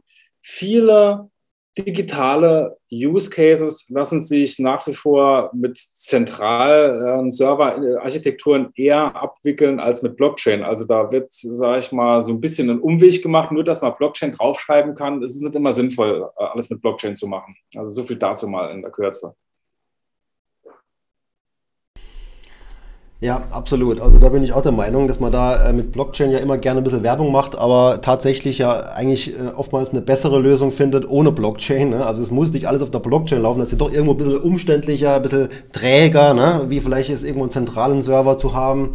Äh, das sind schon ganz spezielle Anwendungsgebiete, wo man dann ich sehe zum Beispiel Blockchain interessant für, ich habe jetzt ein großes Projekt, vielleicht eine Immobilie und ich kann die jetzt eben in ganz viele kleine Anteile stückeln ja, und die dann eben auf einer Blockchain abbilden und dann kann jeder sich einen Anteil, keine Ahnung, Hundertstel, Tausendstel oder noch mehr, noch kleinteiliger von diesem großen Wert sich dann äh, ins Wallet laden oder eben ins Depot, wenn das irgendwann mal geht, aber man hat auf jeden Fall einen Eigentumsanteil, ne, einen kleinen Eigentumsanteil und braucht letztlich dann ja auch keine äh, dritte Instanz, also kein, äh, kein Amtsgericht oder kein Grundbuch ne, im Extremfall. Also da sehe ich schon äh, noch äh, Möglichkeiten, dass man da was draus macht. Ja, das ist ja auch kein, keine Frage. Genau.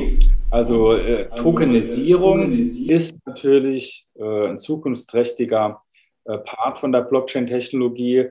Äh, bei den NFTs war es jetzt auch jüngst in aller Munde, wobei auch hier die mediale Aufmerksamkeit, wie ich finde, auf das Falsche gelenkt wird, weil die Leute träumen immer vom schnellen Geld. Da wird dann immer auf die spekulative Seite abgestellt, also mit irgendeinem Bullshit reich werden. Also ein paar Pixel zusammenwerfen, ein Crypto-Kitty oder so ein Seemann aus fünf Pixel und dann ist das übermorgen 100.000 Dollar wert. Ach, hätte ich doch, hätte ich doch direkt mitgemacht. So.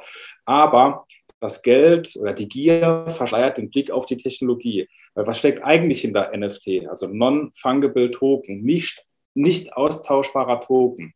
Und zwar das Besondere ist bei der NFT-Technologie, dass ich mit Smart Contracts auch Urheberrecht und solche Dinge digital abbilden kann. Das ist der eigentliche Charme. Weil, ach, hier haben wir eine sogenannte Nyan-Cat, also die Nyan-Cat, die wurde, so, so, ein Ding hatte ich noch, so ein Sharp-Rechner äh, Pocket PC, Sharp PC 1500A von meinem Vater aus dem äh, Studium 1983 oder so, der Programm, so ein programmierbarer Taschenrechner. Die älteren Zuschauer, die kennen die Dinger vielleicht noch.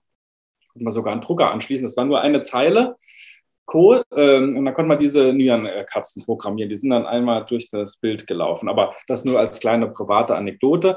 Das Besondere, wie gesagt, ist es, Dinge aus der klassischen Welt wie Urheberrecht ja, oder auch das mit Tantiemen, dass man ähm, Monetarisierung abbildet mit Smart Contracts. Und wenn ich ein digitales Gut habe, ein Bild, das nur digital existiert und das soll wiederverwendet werden oder eine Melodie wird wiederverwandt, dann kann ich auch hier durch den Prozess der Verwendung auch schon eine Monetarisierung einprogrammieren, ohne dass ein Notar dabei sein muss, ohne dass eine Rechtsanwaltskanzlei dabei sein muss.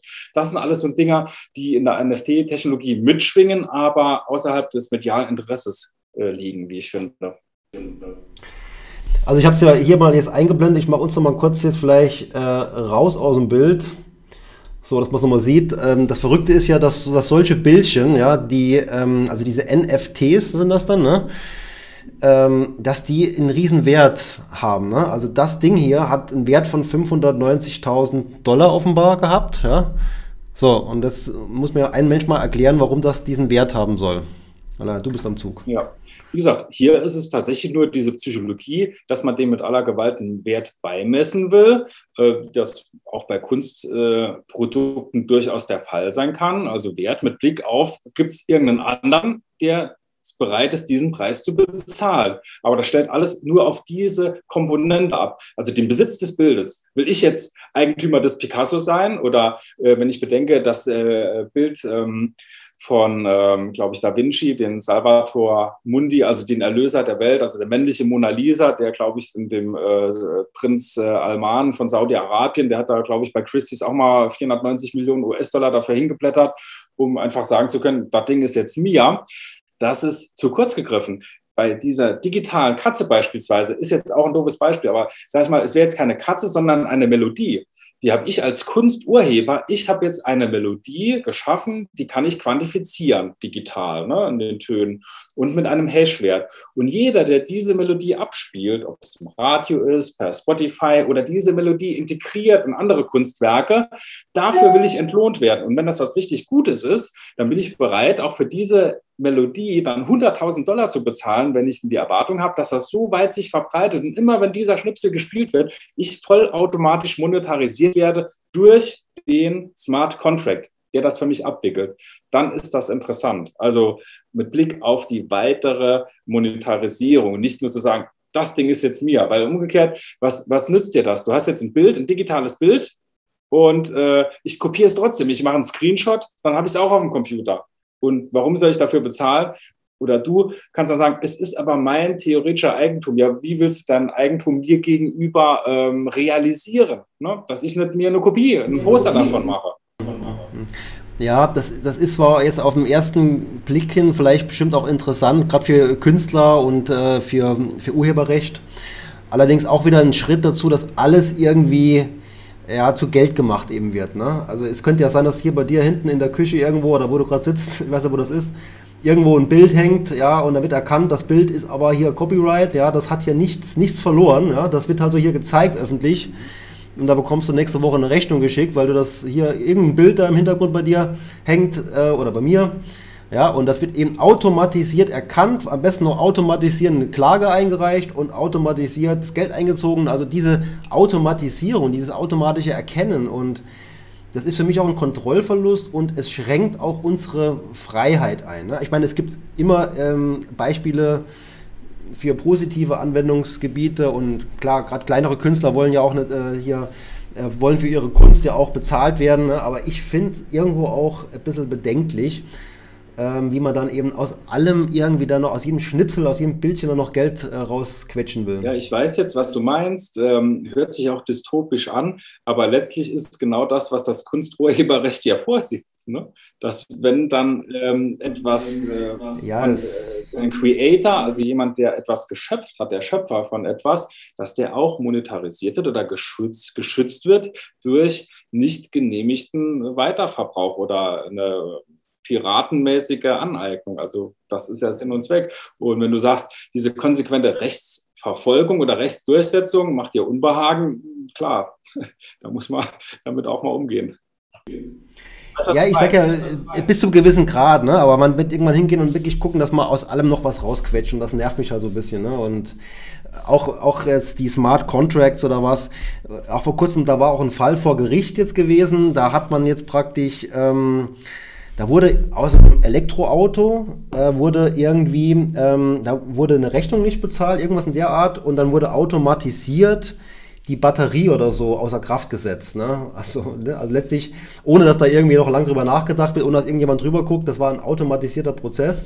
Und das war jetzt in, an der Stelle vor Gericht nicht rechtens. Und das finde ich auch erstmal gut, weil ne, das ist einfach so ein bisschen Kontrollverlust für mich. Ich als Nutzer, als Verbraucher bin ausgeliefert auf irgendeinen Smart Contract, der da automatisiert abläuft. Und vielleicht ist es auch zu Unrecht so. Und ich will, dass nicht alles automatisiert abläuft. Ja, wir haben sowieso das Dilemma zwischen Realität und Recht. Sprich, also es ist halt so passiert, es ist der Person widerfahren. Wenn man dann später Recht bekommt, okay, ich weiß nicht, ob man sich dafür was kaufen kann. Und du sprichst ein Problem an, äh, das wir allgemein haben, jetzt unabhängig von Kryptographie und Blockchain, nämlich das äh, Stichwort digitaler Überwachungskapitalismus. Also die Form, die Gesellschaftsform, in der wir leben. Klar, man kann Demokratie auf der einen Seite sagen, so ein bisschen historisch konnotiert, aber wir leben in einem Kapitalismus, der immer stärker digital geprägt ist und auch ein Überwachungskapitalismus ist. Überwachung jetzt nicht originär in dem Sinne, dass einer mich kontrolliert mit einer Kamera, aber alles, was digital läuft und unser Leben, unsere Lebenswirklichkeit spielt sich immer mehr im digitalen Raum ab, wie bei dem Stream jetzt beispielsweise und allem, was dazu gehört. Und je mehr digital in digitaler Form vorliegt, digital sind Bits und Bytes, dann ist es messbar und alles, was messbar ist, steuerbar. Und all das wird natürlich gemessen. Die Menschen werden gemessen, ihr Verhalten im Internet durch Facebook, Google und das Ganze wird dann entsprechend verkauft oder wir werden beeinflusst, dass wir entsprechend Dinge verkaufen oder Wohlverhalten sich daraus ableitet, weil wir gewisse Anreize bekommen, Stichwort Nudging. Also das ist ein ganz großer Kosmos, der in unserer digitalen Epoche oder in unserem Epochenbruch jetzt halt mitschwingt, ja.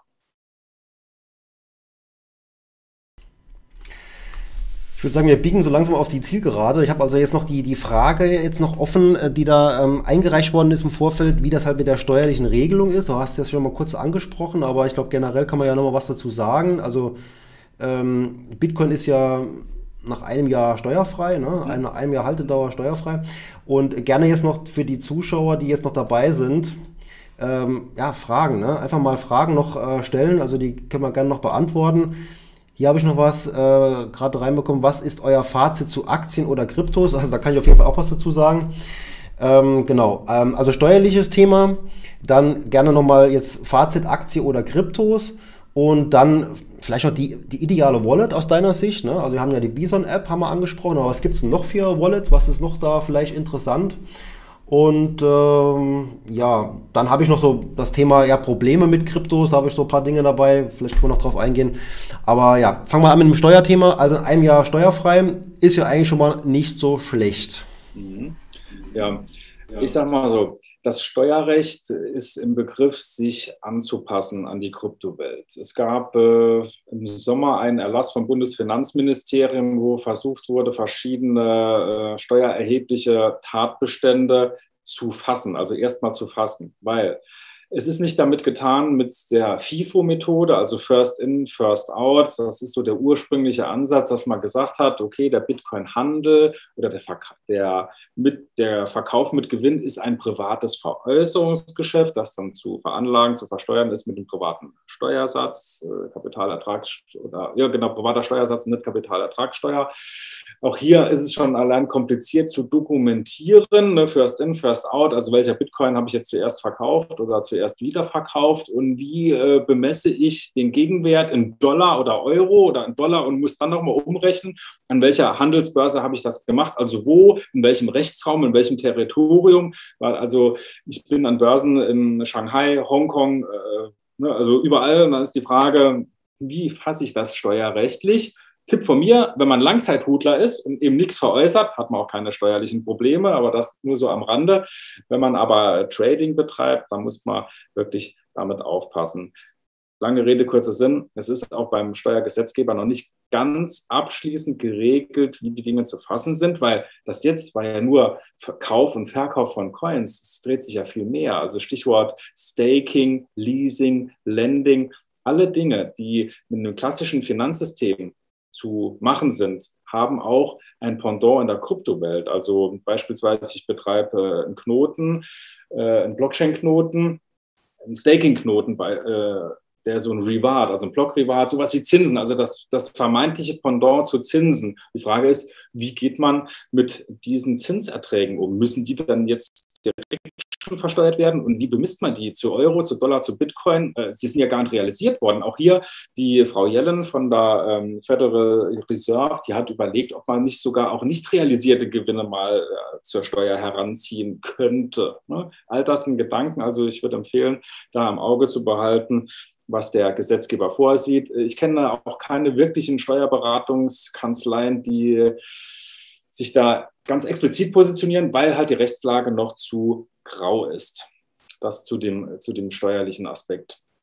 Ja, Thomas. Ja, sollte sollt man aufpassen. Ne? Also ähm, jeder, der den Fall Uli Hoeneß mitbekommen hat, der hat gesehen, wie das schnell passieren kann. Ne? Äh, da hat man ein bisschen rumgetradet und das ist in dem ja auch so passiert. Der wusste ja auch teilweise nicht, wie hoch die Steuerlast ist. Ähm, und das kann einem dann halt auch passieren, wenn man mit den Kryptos rumtradet, vielleicht einen riesen Gewinn irgendwo erwirtschaftet, den sogar realisiert und am Ende vergisst, ja, wirklich vergisst, äh, dass irgendwo, oder auch nicht weiß wie, wie kann man es überhaupt angeben. Die Finanzämter werden da irgendwann auch nochmal drüber gucken, vielleicht im Nachhinein und dann äh, kommt das böse Erwachen. Also von daher, das ist schon auch nicht so ganz ohne. Übrigens auch ein Vorteil bei der Bison-App, da wird das eben alles, alles steuerlich abgerechnet, sodass man da eine, äh, keine Arbeit mehr hat. Okay, ähm, vielleicht gerade noch an der Stelle dann, was ist so dein Wallet-Tipp? Also wenn jemand jetzt wirklich ein richtiges, richtiges Krypto-Wallet will, was sollte er da nehmen? Ja, also die Frage ist ja, wie bekomme ich Coins? Als Ersteinstieg dient natürlich keiner, äh, oder ist das mit einer Cold Wallet beschwerlich, ne? weil wie soll jetzt aus der digitalen Welt was in diese analoge Welt drauf fließen? Also man braucht noch ein Zwischenwallet. Das wäre beispielsweise ähm, Bitcoin.de, also das der größte deutsche Handelsplatz, den wir da haben. Ne? Die sind gekoppelt an die Fidor Bank oder kooperieren mit anderen Banken. Dann hat man es dort online in einer Hot Wallet, also Hot heißt, ne, das ist, ist gefährlich, ne, wenn da was gehackt wird, ist es möglicherweise weg. Klar, bei bitcoin.de, die sind dagegen versichert und regulieren das anderweitig. Aber ich bin derjenige, der sagt, ich kaufe Bitcoin bei bitcoin.de oder bei Coinbase, da habe ich gute Erfahrungen. Aber um sie wirklich langfristig aufzubewahren, weil ich äh, nicht so wirklich der Trader bin, ein bisschen vielleicht, aber so eher der Hutler, bewahre ich die hier auf. Ganz langfristig. Ich weiß, wo das Ding zu finden ist. Das fackelt nicht ab, es verrostet nicht, es äh, löst sich nicht auf, wie auch immer. Damit fahre ich gut, aber auch für kleinere Beträge es die Papierwallets. Ne? Die kann man jetzt ja. kopieren und an verschiedenen Orten aufbewahren. Das ist auch sehr empfehlenswert. Es gibt natürlich auch diese USB-Wallets, ähm, sind dann auch entkoppelt vom digitalen Raum, aber die sind mir im Umkehrschluss zu kompliziert irgendwo. Aber das ist so eine Geschmackssache. Also ich mag die, die Cold Wallets, die physischen Wallets in Papier und Metall. Und Metall. Mhm. Was mir auch gerade einfällt, was ja auch vielleicht eine coole Sache wäre, man holt sich einfach so einen kleinen äh, Goldbachen und graviert sich dort sein, sein Wallet ein. Weißt du, da hast du einen doppelter, doppelter Werteffekt, ne? hast da deinen Bitcoin-Wert und hast noch Gold dazu. Also das ist ja wirklich dann äh, sehr, sehr wertvolles ähm, Asset dann ne? am Ende. Ja, okay. Äh, dann vielleicht zum Thema ja Aktien oder, oder Kryptowährung oder vielleicht so ein Fazit, Aktien oder Kryptowährung kann ich auf jeden Fall sagen, jetzt für mich ist das äh, eine Beimischungssache und äh, ich plädiere generell in dem Bereich ähm, zur Core Satellite Strategie. Das heißt, ich habe so einen Kern, der irgendwo sinnvoll strukturiert ist im Aktienbereich. Also klar, MSCI World ist da schon mal ein ganz, ganz wichtiger Baustein, ein Baustein, der da auch reingehört. Es muss nicht immer der klassische MSCI World sein, es können auch Abwandlungen davon sein, aber wichtig ist, dass man die Welt einigermaßen so abbildet, wie sie sich eben auch darstellt. Und für mich gehören dann eben in diesen Satellitenbereich eben ja, Nischen, Branchen, ähm, speziellere Themen und äh, da gehört dann eben auch für mich die Kryptowährung mit rein. Und dann kann man das 5%, 10%, wie auch immer, aus meiner Sicht äh, da noch mit, mit einbinden. Muss es aber auch nicht. Das ist genau wie beim Gold. Es muss eine eigene Überzeugung sein. Und deswegen äh, ist es nicht entweder oder, sondern man kann es etwas beimischen. Ich denke mir, es gibt aber auch einige, die sagen, mir reicht die Investition in Bitcoin. Und äh, das kann auch durchaus, äh, für die Vergangenheit gesehen, war das auch nicht so falsch. Ich zeige euch da gleich mal noch einen Chart, äh, Bitcoin gegen Gold. Aber was ist da deine Ansicht, Alain? Ja, also vielleicht interessant für deine Zuschauer, einfach mal ähm, ein Bild zu geben von meiner, meiner Haltung hierzu. Und zwar, ich habe noch nie Aktien besessen. Warum? Es ist mir viel zu suspekt. Wieso? Also eine Aktie ist für mich äh, ein Stück Papier, ein Zertifikat. Also für mich ist das völlig nutzlos. Also ich habe ein Eigentum oder einen Anteil an einer Firma, kann da jetzt, äh, weiß nicht, wirklich mit bestimmen, dass hier handelt, spekulieren. Ich brauche dann so viele Leute, muss ich bei einer Bank rennen oder einen Broker und die verdienen alle mit. Und da denke ich an so, äh, so Finanzhaie und so Männer mit Koffern und Anzügen. Und ich blicke da gar nicht durch. Dann Leerverkäufe und Finanzmarktspekulation, das ist mir alles ein, ein Turbokapital, also wirklich alles suspekt. Ich verstehe das gar nicht mental. Wie gesagt, ich komme ja nicht aus der Ökonomie oder Betriebswirtschaft, sondern bin ja Naturwissenschaftler. Und bei Bitcoin, da, da habe ich was Echtes, was, was real greifbares. Ich habe dann den Schlüssel. Ich bin Teil von, der, von dieser äh, Blockchain-Welt und habe die Kontrolle dafür, also diese Souveränität, die Kontrolle, die Eigenverantwortung. Und das reizt mich. Und wie gesagt, bei Aktien, hm, da kann ich mir keinen Reim drauf machen.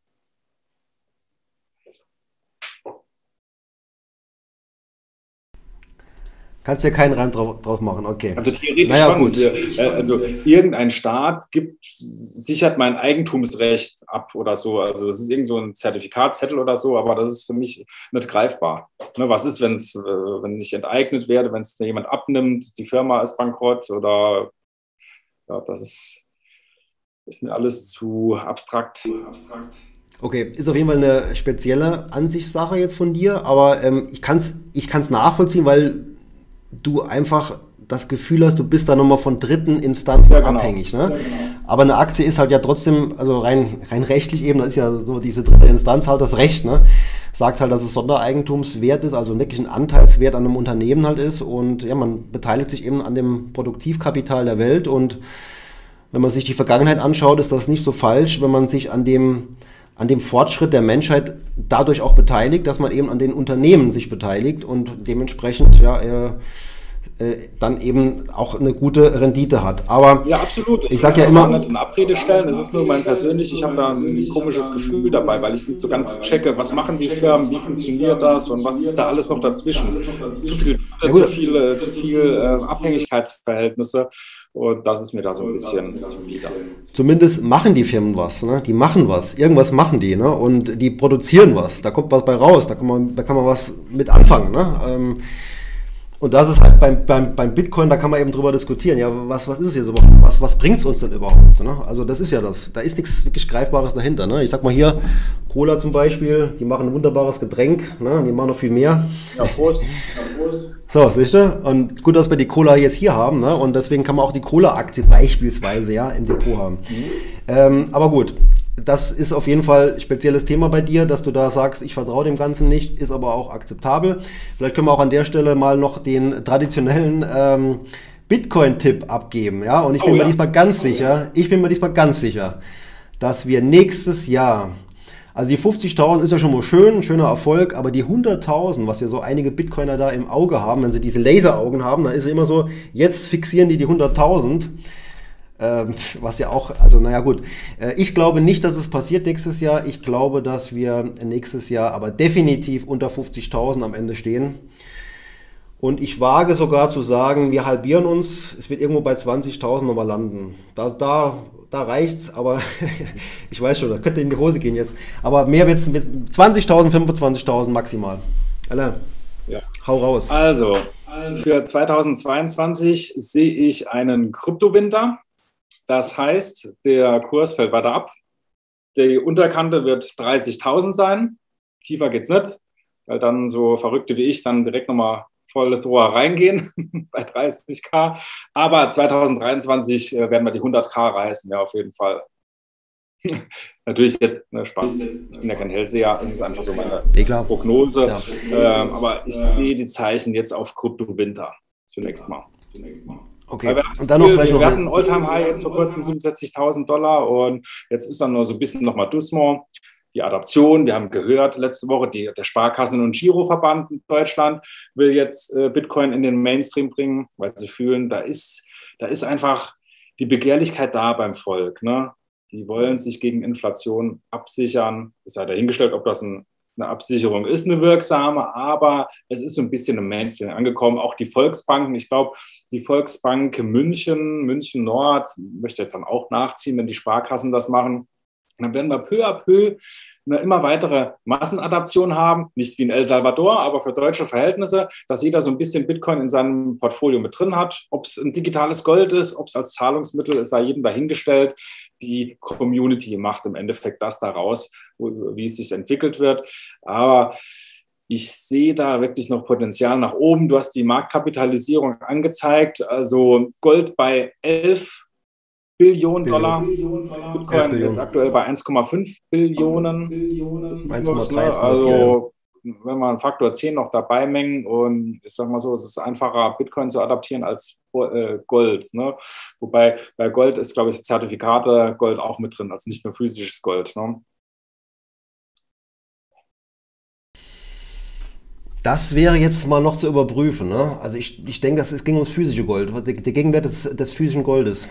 Mhm, weil, also ohne die ähm, Zertifikate, ohne die Derivate. Es gibt ja Zertifikate, die sind physisch hinterlegt. Ne? Ja, ja. Also, äh, aber die Derivate, die reine Derivate. Macht, als physisch Gold da ist. Ne? Also man kann ja zu einem Kilo Gold auch zehn Zertifikate zu dem einen Kilo machen, was vielleicht nicht ganz korrekt ist, aber äh, den ist ja alles ja, nee, Das ist klar, aber jetzt mal grundsätzlich immer noch zu dem Thema, ja, die Sparkassen entdecken jetzt Bitcoin oder generell äh, in der Finanzbranche wird ja die Kryptowährung immer erfolgreicher. Nicht, weil die Finanzbranche jetzt von Bitcoin überzeugt ist, mhm. das sind doch viele Skeptiker, sondern weil man einfach gemerkt hat, mit dem Bitcoin oder mit dem Krypto-Thema kann man viel Geld verdienen. Ne? Und genauso ist es jetzt auch. Und da wird die Sparkasse jetzt versuchen, damit ihr Geld zu verdienen. Aber die werden sich das garantiert, also bin ich davon überzeugt, nicht selbst äh, ins Depot legen. Gibt ja auch immer so das eigene Bankdepot sondern die sagen sich, komm, die Leute sind ja bereit, da viel, zu, da, da viel dafür zu bezahlen. Gibt ja genug Nerds, die da jetzt äh, draufspringen oder vielleicht auch nicht so fit sind und die jetzt eben nur die Hilfe brauchen und dann kann man mit denen nochmal schönes Geld verdienen. Aber was ich eigentlich noch vorhin zeigen wollte, das, äh, Moment, dann mache ich nochmal kurz das Fenster hier auf und blende uns dann nochmal schön aus. So, und das fand ich interessant weil das ist eigentlich so auch nochmal Ausdruck von den zwei Welten. Ne? Wir haben also hier blau die Linie des Bitcoins innerhalb eines Jahres in Prozent jetzt. Also wir haben jetzt von Jahresanfang bis ähm, heute ja ungefähr ein bisschen mehr als 200 Prozent. Ja, Wertzuwachs. Mhm. Und Gold ist ja hier, die dümpelt da unten vor sich hin. Ne? Und wenn man fünf Jahre nimmt, sieht das eigentlich auch nicht anders aus. Da ist Gold eigentlich nur so der, der Boden. Ne? Und der Bitcoin ist das, was alles darüber so passiert. Das hängt eben damit zusammen, dass hier die Wertschwankung oder auch natürlich auch die Entwicklung eine ganz andere ist. Also Gold als etabliertes, als etablierte Anlageklasse, da, da, da passiert ja weitaus weniger prozentual wie hier. Äh, und deswegen sieht das im Vergleich ja auch so extrem aus, finde ich. Ähm, und ja, das liegt eben daran. Aber trotzdem ist es so, egal wie viel 1000 Prozent der Bitcoin noch steigt, es reichen 100% fallen bis auf null. Mehr ist es nicht. Ne? Von daher, egal wie viel 1000 Prozent da steigt, das heißt nicht, dass das jetzt in der Höhe definitiv nicht mehr ähm, ganz nach unten fallen kann. Aber okay, das ist der Extreme, glaube ich auch nicht dran. Aber ich glaube, irgendwo muss sich der Preis auf ein, naja, einigermaßen realistisches Niveau einpendeln und da sind wir im Moment drüber. Meine Meinung. Okay, alles klar. Jetzt gucken wir noch mal kurz rein. Was haben wir denn hier eventuell noch an ähm, Aussagen? Lasst mal abstimmen, wer das Battle zwischen euch diesmal gewinnt. Also wir ähm, haben auf jeden Fall zwei konträre Meinungen so ein bisschen. Ja. Ähm, wird wohl keinen Gewinner geben, muss sich wie immer auch jeder so sein eigenes Bild auch machen bei dem Thema. Und ich glaube, jeder hat seine Argumente. Der Alain schaut da aus einem anderen Blickwinkel auch drauf wie ich. Und ja, ich, ich habe noch, noch nie so wirklich die Faszination für mich ist entdeckt. Ich bin ein bisschen dabei, aber ich habe nicht vor, da mehr zu investieren. Aber ich habe investiert in die Blockchain-Industrie. Gibt es so einen speziellen ETF, der dann äh, speziell auch in Blockchain-Unternehmen investiert. Ist aber auch für mich ganz klar Satelliteninvestment, also eine Beimischung. Und dann noch könnt ihr, könnt ihr hier eine Abstimmung machen, also was eure Community aktuell schätzt. Naja, gut, das sind jetzt hier, aktuell sind es ja äh, elf Zuschauer. Ich, ich, kann man eine Umfrage machen? Ah ja, geht ja sogar. Perfekt. Das wäre cool. Äh, mache ich, ne? Ich mache eine Umfrage noch schnell. Ähm, wie, soll man die, wie soll man die nennen, die Umfrage? 100k, ja oder nein? Bitte? 100k, ja oder nein? nee. ähm, okay, Nee, wie, wie ist das? Mr. Bitcoin gegen den ungläubigen Thomas. Mhm. So war es auch. Okay, wer hat die besseren Argumente? Komm, wer hat die besseren Argumente? Alain oder Thomas. So, und dann schreibt er natürlich unten rein. Ähm, einmal ich, einmal Alain. Und jetzt haue ich die raus. Jetzt kann man sagen, vielleicht nicht ganz so repräsentativ. Ich bin überhaupt echt froh, wenn die, wenn die überhaupt funktioniert, die, die, wenn die Umfrage überhaupt funktioniert. Ich weiß gar nicht, wie das, wie das jetzt geht, aber ich habe die Umfrage gerade eben erstellt und rausgeschickt. Und jetzt läuft die. Ne? Also jetzt ähm, stimmt mal ab. und dann sehen wir mal weiter. Ansonsten hatte ich noch, ähm, ah ja, Probleme mit den Kryptos. Da habe ich jetzt ein, ein Ding, das mir aufgefallen ist. Man immer sagt, ja, ähm, ist ja so, ähm, so sicher irgendwie und kann da keiner wegnehmen, wenn du das, äh, not your keys, not your coins. Ähm, da habe ich aber Folgendes entdeckt. Und genau das, diese Schlagzeile, die zeige ich euch jetzt. Und ich mache nochmal den Alarm weg und auch mich weg. So, Räuber foltern Bitcoin-Besitzer wegen Passwort und erbeuten Millionen. Also was ist passiert? Der hat äh, einfach, ähm, der ist gezwungen worden, seine Keys rauszugeben. Und äh, können ja dann zig Millionen drauf sein auf dem, auf dem Konto. Und da waren ja auch viele drauf. Und ja, das ist der, der Raub dann, der moderne Raub. Und sobald die die Zugangsdaten dann haben, können die sich das relativ schnell äh, einverleiben, dieses, dieses Geld, diesen Wert und sich dann irgendwo hinschicken. Und da gibt es diesen Bitcoin-Mixer beispielsweise, in, wo das in ganz kleine Stücke zerlegt wird und kein Mensch findet mehr raus, äh, wer jetzt eigentlich der Räuber war. Ist doch durchaus ein Problem, oder? Ja, in der Tat. Also das ist natürlich, äh, wenn du dein Passwort auch so präsent hast, also an, wäre ratsam, so eine Wallet, auf der wirklich was drauf ist, so zu bewahren, dass, äh, ich sage mal so, man muss es jetzt nicht im Keller einbetonieren, wobei auch dieser Gedanke nicht abwegig ist, wenn du ein Hutler bist, wenn dann, sage ich mal, die Renovierungskosten in Klacks nur noch sind, wenn du die Bereitschaft hast, ne, das dann nochmal auszugraben oder auszubuddeln, dann äh, wäre es ein sicherer Ort, wo auch der Räuber dann sicherlich akzeptieren würde, wenn man sagt, okay, wenn wir jetzt hier mit der Pistole auf dem Brust, jetzt hier einen Estrich, äh, Boden aufmachen, Beton, äh, ohne größere Aufmerksamkeit wird das jetzt in dieser Nacht nicht vonstatten gehen äh, und man dann glaubhaft machen kann, dass man diesen kryptografischen Schlüssel jetzt nicht direkt parat hat, also 24 Wörter dann aufsagen kann mit einer Knarre am Kopf. Also wenn bekannt ist, dass der das wirklich so ähm, parat hat, ja, dann ist es so. Also ich kenne meine Passwörter beispielsweise nicht, ne, um jetzt hier nicht Nachahmer einzuladen. mhm. Nicht schon klar, aber man ist ja auch so, wenn man die jetzt auf dem, auf dem Wallet hat oder so, kann man ja auch gezwungen werden, das live jemandem zu schicken. Ist ja wie Bargeld, ne? Also wenn du, wenn du viel Bargeld dabei hast, kann das auch gestohlen werden. Und wenn man eben viel Wert auf dem Wallet hat, kann man auch gezwungen werden, das mal schnell rüber zu schicken, ne? Und weg ist man. Also von daher ist dann der Tipp, das wirklich irgendwo zu verstauen, wo es dann wirklich weg ist bei größerem Wert auf jeden Fall sehr, sehr sinnvoll. Ähm, genau, und jetzt habe ich hier noch ähm, Kommentar und das ist tatsächlich so, auch ein Lerneffekt für mich. Ne? Also vielen Dank an, an den Tipp überhaupt mit der Abstimmung, die ich auch gleich jetzt, ähm, die ich auch gleich jetzt auflösen kann. Man hätte jetzt diese Umfrage öfters einsetzen können, ne, heute Abend. Also arbeite, so, arbeite mit sowas äh, mal in den Chats, macht es interessanter. Ne? Also diese, diese Umfrage hätte man auch während des Gesprächs ab und zu mal machen können ähm, von daher, ja, das stimmt, ne? hätte man tun können. Jetzt habe ich die Umfrage am Laufen und ich werde die jetzt noch präsentieren und dann könnt ihr noch jetzt Fragen stellen. Ansonsten habe ich jetzt soweit nichts mehr vorbereitet an Themen. Und jetzt beende ich die Umfrage. Spannung steigt. Wer hat den Battle gewonnen? Ah, hier kommt noch eine Frage rein. An Alain. Glaubst du, dass Stefan Thomas noch an sein Geld kommt? Dass Stefan Thomas, äh, wie Stefan, also, dass ich noch an mein Geld komme, also das Geld, das ich jetzt aus Versehen verschickt habe, dann irgendwo, ne? Das jetzt irgendwo im Nirvana ist, das Geld werde ich wohl nimmer bekommen. Einmal Nirvana, ja. immer Nirvana. Die Kohle ist weg. Super. Kohle ist weg. Die ja, wunderbar. irgendwo rum. Hm.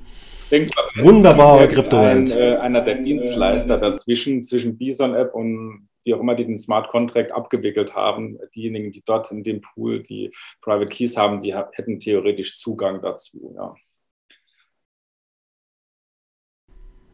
Aber der Rechtsweg ist äh, typischerweise hier nicht. So.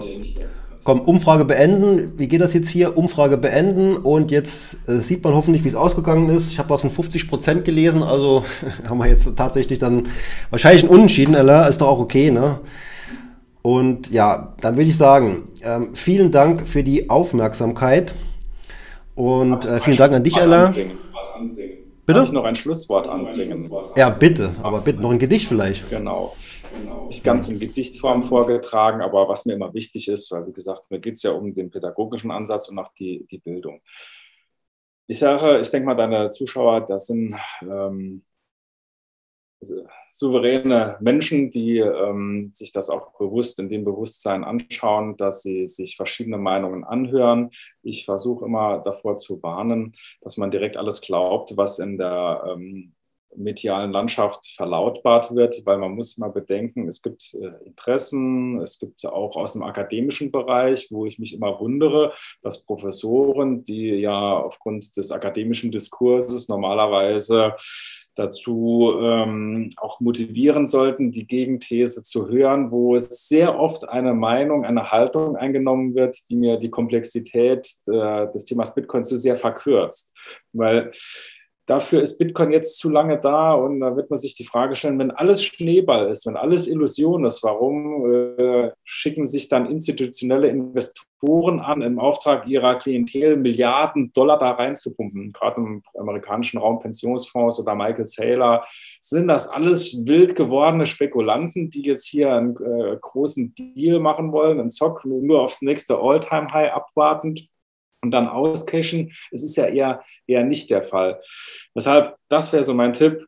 Versucht euch ein eigenes Bild zu machen, viele Quellen lesen. Es gibt super Kanäle im Internet. Also ich kann ähm, den Blog-Trainer beispielsweise, wer das von, von euch schon mal gesehen hat, kann ich nur wärmstens ans Herzen legen. Also all diejenigen, die nicht die Schreihälse sind und sagen, schnell reich werden, hier investieren, das ist die Wahrheit, das ist der Coin. Also all diejenigen, die das nicht machen, denen würde ich eher Gehör schenken, also den leisen als den Schreihälsen, die immer mit diesen giergelösten locken. Also ich sage euch, mit Bitcoin wird wahrscheinlich keiner mehr der Zuschauer hier reich. Dafür ist der Zug abgefahren, sind wir zu spät dabei. Und bei den anderen Coins auch nicht. Es gibt da keine Geheimtipps. Selbst in der Bildzeitung, da lese ich, äh, Kryptotruller XY empfiehlt diese drei Coins. Wenn ich das schon lese, was für ein Quatsch.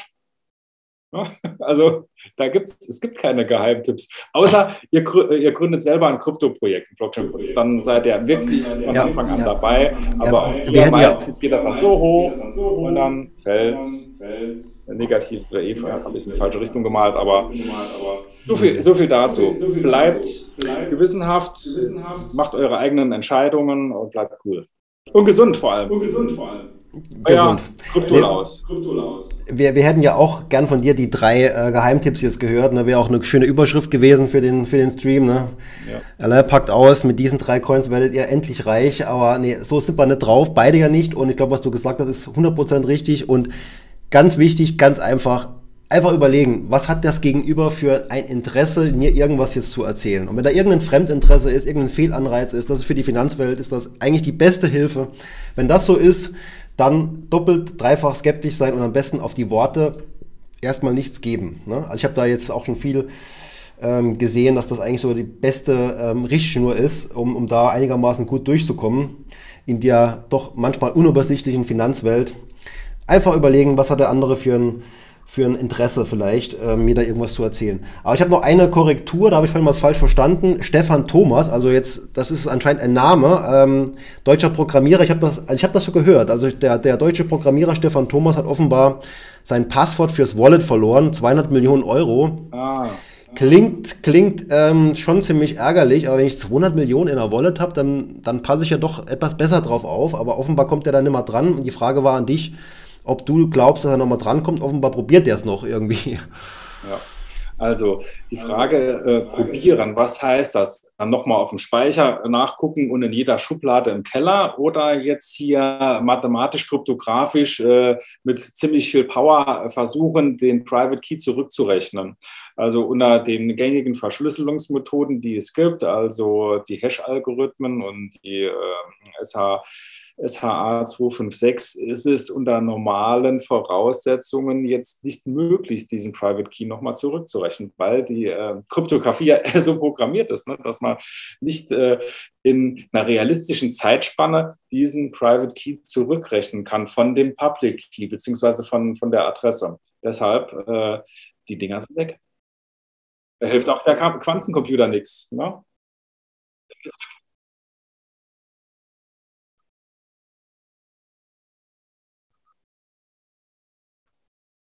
Ah, noch zwei Versuche. Jetzt weiß ich, was damit gemeint ist. Also ich glaube, hier war es ein USB-Stick, der, ähm, wo, sag ich mal, der Private Key drauf ist gespeichert, aber um allein Zugang zum USB-Stick zu haben, ist dann so eine PIN, sage ich mal, vierstellig oder sechsstellig. Und wenn man eine falsche eingibt, dann läuft ein Zeitfenster. Dann kann man nur nochmal, äh, noch einen Versuch und noch einen Versuch und dann wird das irreversibel zerstört. Aber nur so habe ich die Schlagzeile jetzt in, in Erinnerung, weil ich da sehe nur zwei Versuche, weil ähm, Versuche, dein äh, Private Key zu errechnen, hast du unendlich, also beliebig oft. Wenn, wenn du mir jetzt eine Public-Adresse gibst, kann ich anfangen, mal irgendwelche Keys zu berechnen, nur es dauert dann wahrscheinlich äh, eine Milliarde Jahre, bis ich dann das Ergebnis raus habe. Und die Ressourcen habe ich nicht, weder zeitlich noch infrastrukturell. Nee, das ist klar. Ne? Eine Milliarde Jahre. Mal, das ist ja ein Argument. Hier, bei dem Ding, wenn ich das im Garten ausgrabe, da muss ich gar nicht hier irgendwelche Pins eingeben. Ups, direkt alles da. Ja. Nee, ich finde auch das Argument gut, dass es. Es sind keine 200 Millionen Euro drauf. Nicht, dass ihr jetzt morgen anfangt, meinen Garten umzugraben, okay? nee, das. Äh, Dafür hast du nicht früh genug angefangen, Alter. Ne? Da hast du zu lange gezögert. Ne? Und dann hättest du auch vielleicht so viel da drauf. Mhm. Aber ich finde das Argument gut, dass man die Dinger ja wirklich dann auch feuerfest hat. Ne? Und tatsächlich auf dem Papier könnte es ja im schlimmsten Fall da doch irgendwie vielleicht ein Feuer fangen und weg wär's. Und hier ist es ja wirklich äh, sehr solide Sache. Nee, okay, haben wir jetzt gesehen, äh, was da passieren kann. Super ärgerlich, sind ja auch schon Leute plötzlich verstorben oder ums Leben gekommen und haben dann praktisch diesen Zugang mit ins Grab genommen. Und da haben die Erben dann äh, eben leider ähm, ja, nichts davon gehabt, was super ärgerlich ist für die Erben. Aber ja, deswegen ist es halt die Eigenverantwortung, die, die so wichtig ist bei dem.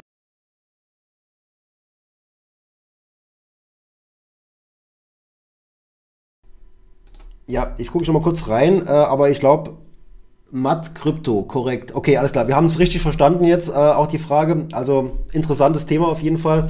Gut, aber an der Stelle würde ich sagen, ne, brechen wir das Ganze jetzt hier an der Stelle ab und sagen ähm, auf jeden Fall schon mal Danke fürs Dabeisein, danke fürs Mitdiskutieren, hat viel Spaß gemacht und ja, ich lerne auch dazu, was so Interaktivität angeht, die Umfrage oder beispielsweise andere Dinge damit einzubauen. Aber das lebt natürlich auch von, der, von dem Mitmachen und deswegen vielen, vielen Dank. Und ja, an der Stelle frohe Weihnachten, guten Rutsch, schönes neues Jahr. Ja, von mir auch. Ja, von mir auch und viel Erfolg, egal mit was ihr es da probiert, ob es jetzt der Kryptomarkt ist oder der Aktienmarkt. Ich glaube, man kann in beiden Bereichen auch Erfolge haben. Da drücken wir die Daumen. Allah, vielen Dank und machen wir Feierabend. Alles klar, danke. Schöne Zeit. Tschüssi. Bis zum nächsten Mal, ne? spätestens heute in einem Jahr, vierter Advent 2022. Ist äh, Tradition, also jetzt nach dem zweiten Mal definitiv. Ne? Macht's gut und ja, also spätestens zu dem Thema im nächsten Jahr und vielleicht sogar wieder kurz vor Weihnachten. Gerne doch. Gerne doch. Tschüss. Tschüss. Tschüss.